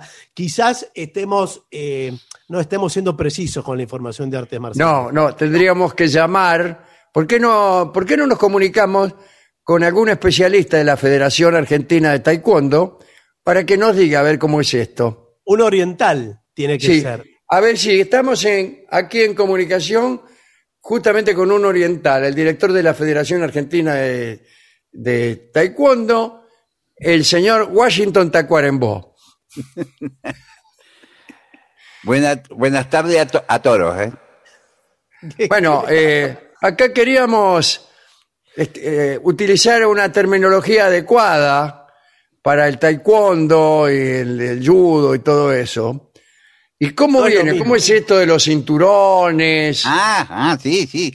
sí. Oh, y- y son los distintos cinturones que van ganando a lo largo de- del tiempo. ¿Pero qué? ¿Usted de qué? De la pampa húmeda. Es un gaucho. ¿eh? Sí, uruguayo es, ¿Es de- o de General Villegas, ¿de dónde? es oriental. Vine muy, muy joven, vine de Japón, tenía 10 años. Ah, claro, bueno. Em, ¿y, y la voz de viejo la tiene de pura edad? ¿O por qué la tiene? Vine Acá- hace, 60, hace 60 años, vine de Japón. Y, y Ah. bueno, eh, eh, los cinturones van, arranca con el cinturón más claro, blanco. Después ya va Que cambiando. no el se color. nota, no se nota, parece que no tuvieran cinturón. Claro. Soy, soy ayudante, Sí. ¿Cómo le va? ayudante maestro. Ahora, Cinturón discúlpeme. blanco eh, parece no tener cinturón. Todos claro, dicen cinturón no, cinturón no. Cinturón sí, blanco. Y hay algunos roñosos que no lavan los cinturones y le va quedando oscuro. Claro. ¿Le va Parece- quedando qué? Le va quedando oscuro. ¿Cómo estamos hoy con la Sí, transmisión? le va quedando cuando pierde muchas peleas. Sí, porque se le ensucia. Se le ensucia. Y entonces Era chulo. Sí. Chucio. que le va quedando oscuro.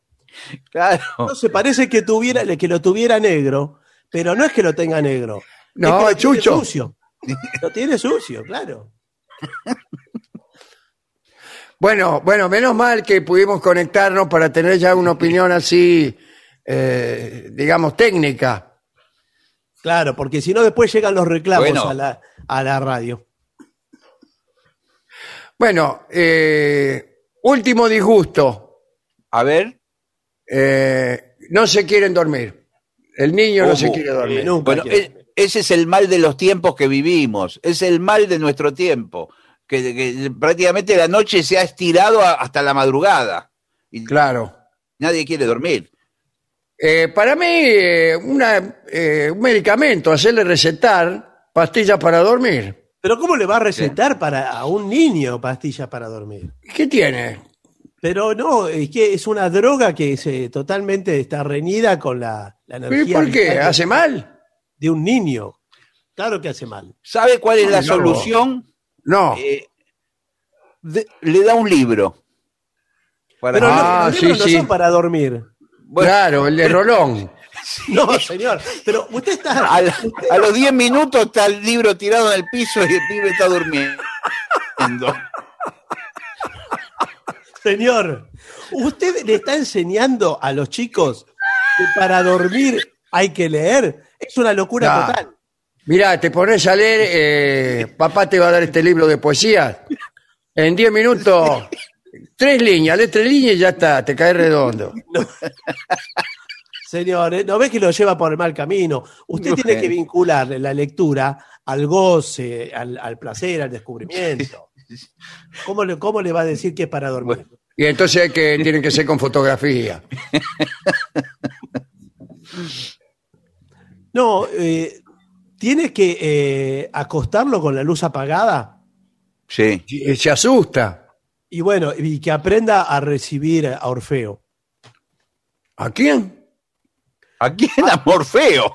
Sí, el hijo de. Salvareza. Sí.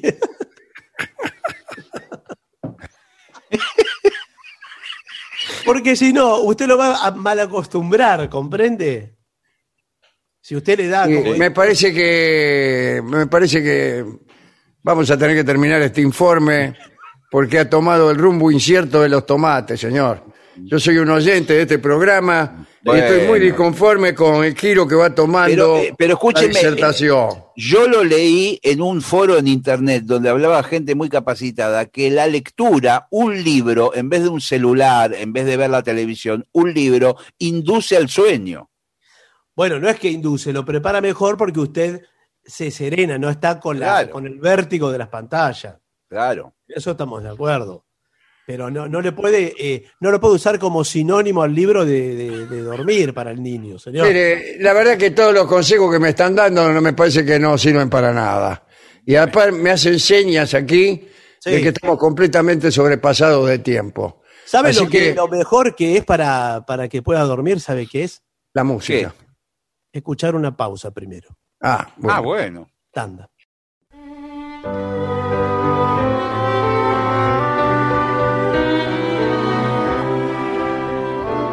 Continuamos en La Venganza Será Terrible. Esto es las 7.50. Estamos en plena temporada ya 2021 de La Venganza. Cada uno desde su casa. ¿eh? Estamos haciendo el programa Sí, sí. todavía así de forma remota ¿eh? por, por la pandemia. Y también en su casa, encerrado, con candados y cerraduras de todo tipo, está Manuel Moreira. Sí, sí, Sí. aquí estoy. ¿Cómo les va? ¿Cómo anda, Manuel? ¿Qué bien, tal? Bien. Ple- Plenamente recuperado. Sí, sí, ya no tengo ningún. Ninguna. No me siento ni mal, ni, ni me falta el gusto, ni me falta el olfato. No se siente nada. Ya no siento nada, sí. Bueno, el olfato le volvió. ¿Le volvió el olfato? ¿Estuvo oliendo estos días? Sí. A mí me Sí, dijeron estuve- que cuando uno, cuando uno le vuelve el olfato, así después de haberlo perdido, eh, sale a oler. A mí me dijo el doctor Caragencián. Cuando te vuelve el olfato, dice, te agarra eh, gana de oler todo. Yo en casa, dice, estoy, a veces estoy agachado en cuatro patas. ¿Y qué estás haciendo? Y estoy oliendo. Claro. Eh, eh, no, me Pero está, pasando una, me está pasando una cosa muy rara que es que me viene el olor de, la- de las fotos que veo. Ajá. Veo una foto de una naranja, me viene olor a naranja. ¿Y dó- dónde las guarda usted la foto? Claro, la guarda en una canasta de naranja. Bueno, Creo que ay, se me- se me- no, no, no la tuvieron máquina. mucho éxito. En una época habían salido eh, en las revistas norteamericanas, caras, eh, publicidad sale hace mucho, ¿eh? publicidad con olor. Ah, sí, sí. Que vos raspabas y salía Claro. el olor de un de- perfume, de un jabón, de, de un producto. Pero después no, no, no tuvo mucho, mucho suceso. Sí, Bueno, la gente aquí- se pasaba aquí- la hoja de la Acá creo que nunca sucedió. No, sí, sucedió en algunos, y le digo más, en la actualidad, hasta hace poco al menos, el diario Perfil lo imprimían con un perfume en particular que era anunciado dentro Ah, del mire usted. Sí, Ah, mira. Bueno, no sabía eso.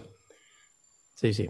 Bueno, eh, Moreira, eh, ¿qué le parece si llamamos al maestro que lo tenemos esperando Sí, Sí, por sí, favor. por favor. Y vamos, vamos. Llega a los estudios de AM750 nuestro querido, nunca bien ponderado maestro, el sordo Arnaldo Gansé. Y acompaña esta noche nuestro querido maestro, la voz de Manuel.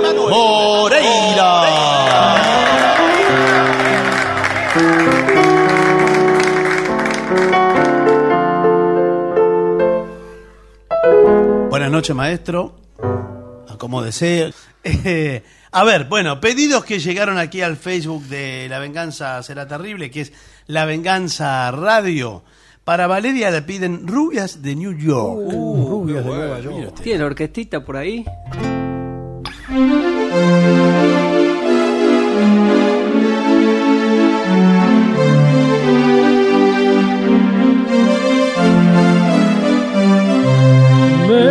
Peggy, Betty Julie, rubia de New York, cabecitas adoradas que vienen dan envidia a las estrellas, yo no sé vivir sin ellas.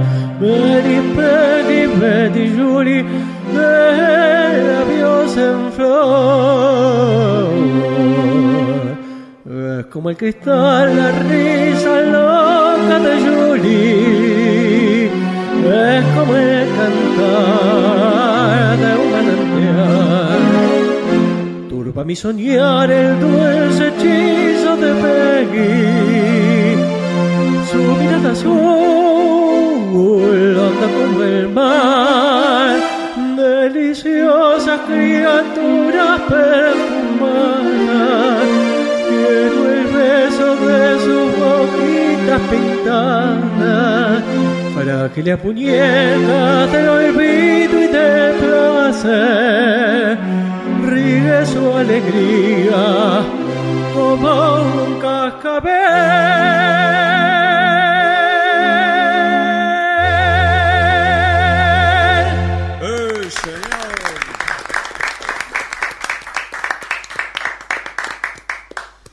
Bueno, eh, maestro, a ver, aquí Marisa le dice, la Cruz del Sur fue como un sino. Ah, a ver, eh, sí, eso tenía su- Es un fragmento que, que le pide el tematero, me imagino. Sí, sí.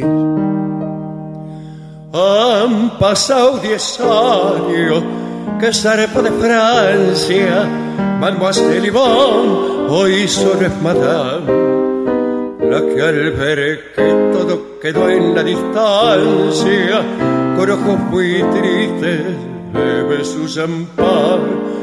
Ya no es la papusa del barrio latino, ya no es la mistonga florecita del lid ya nada le queda ni aquel argentino que entre mate y tango el alzo de París. Madame Yvonne, la cruz del sur fue como un ciro. Madame Yvonne, fue como el cielo de tu suerte, a donde el grito dolor me conmueve, tu pena es de nieve.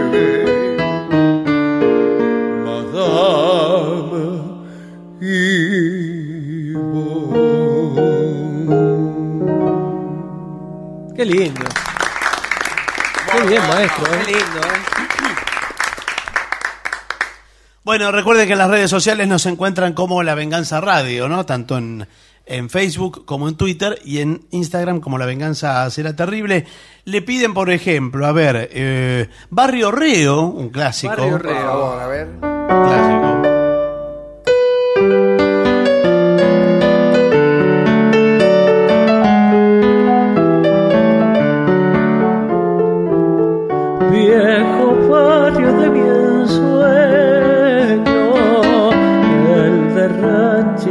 Iguales, como vos los vendavales, a mí me azotó el dolor,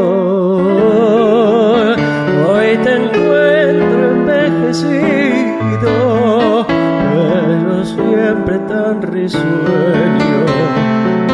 Barrio lindo y yo que soy treinta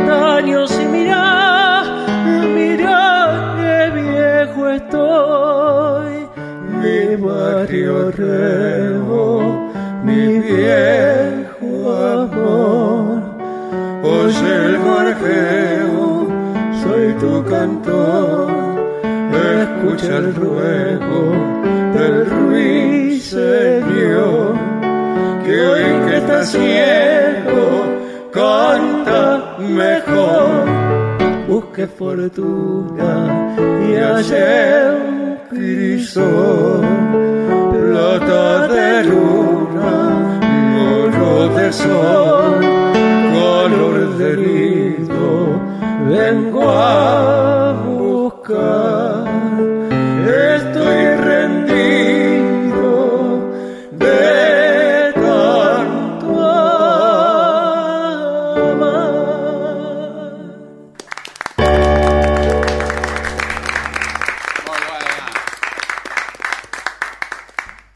Gillespie, ¿usted trajo la trompeta? eh, ¿Es la de la radio esa o es la suya? La, de la radio la que me presta la radio. Esta es la de la radio, a ver.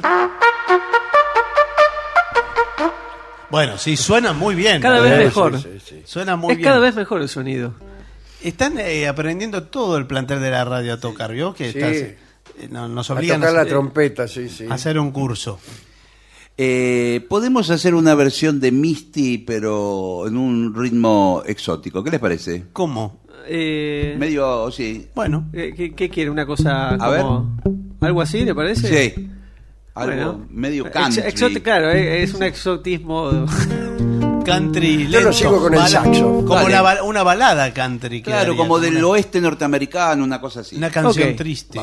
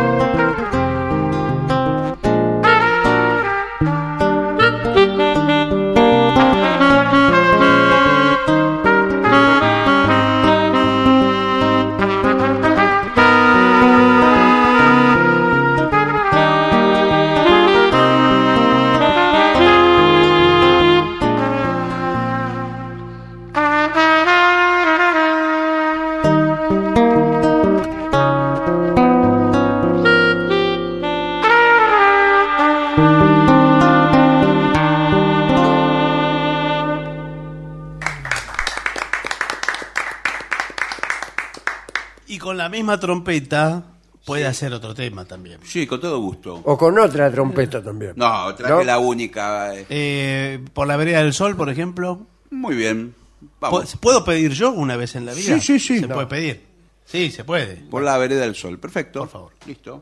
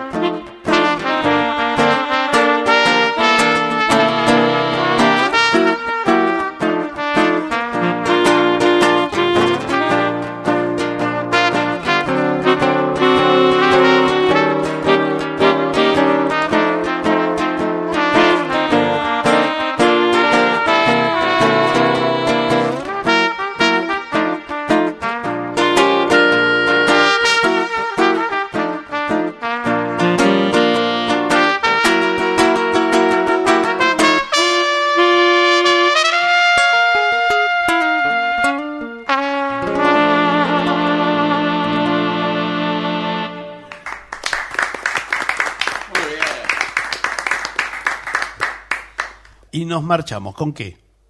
¿Qué tal esta? Bueno, pruébela. Dale. Pues Volveremos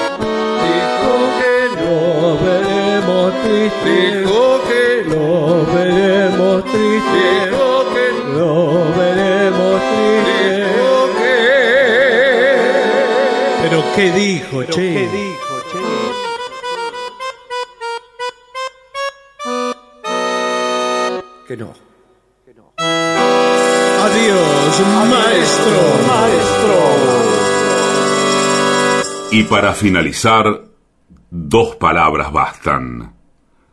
Gracias.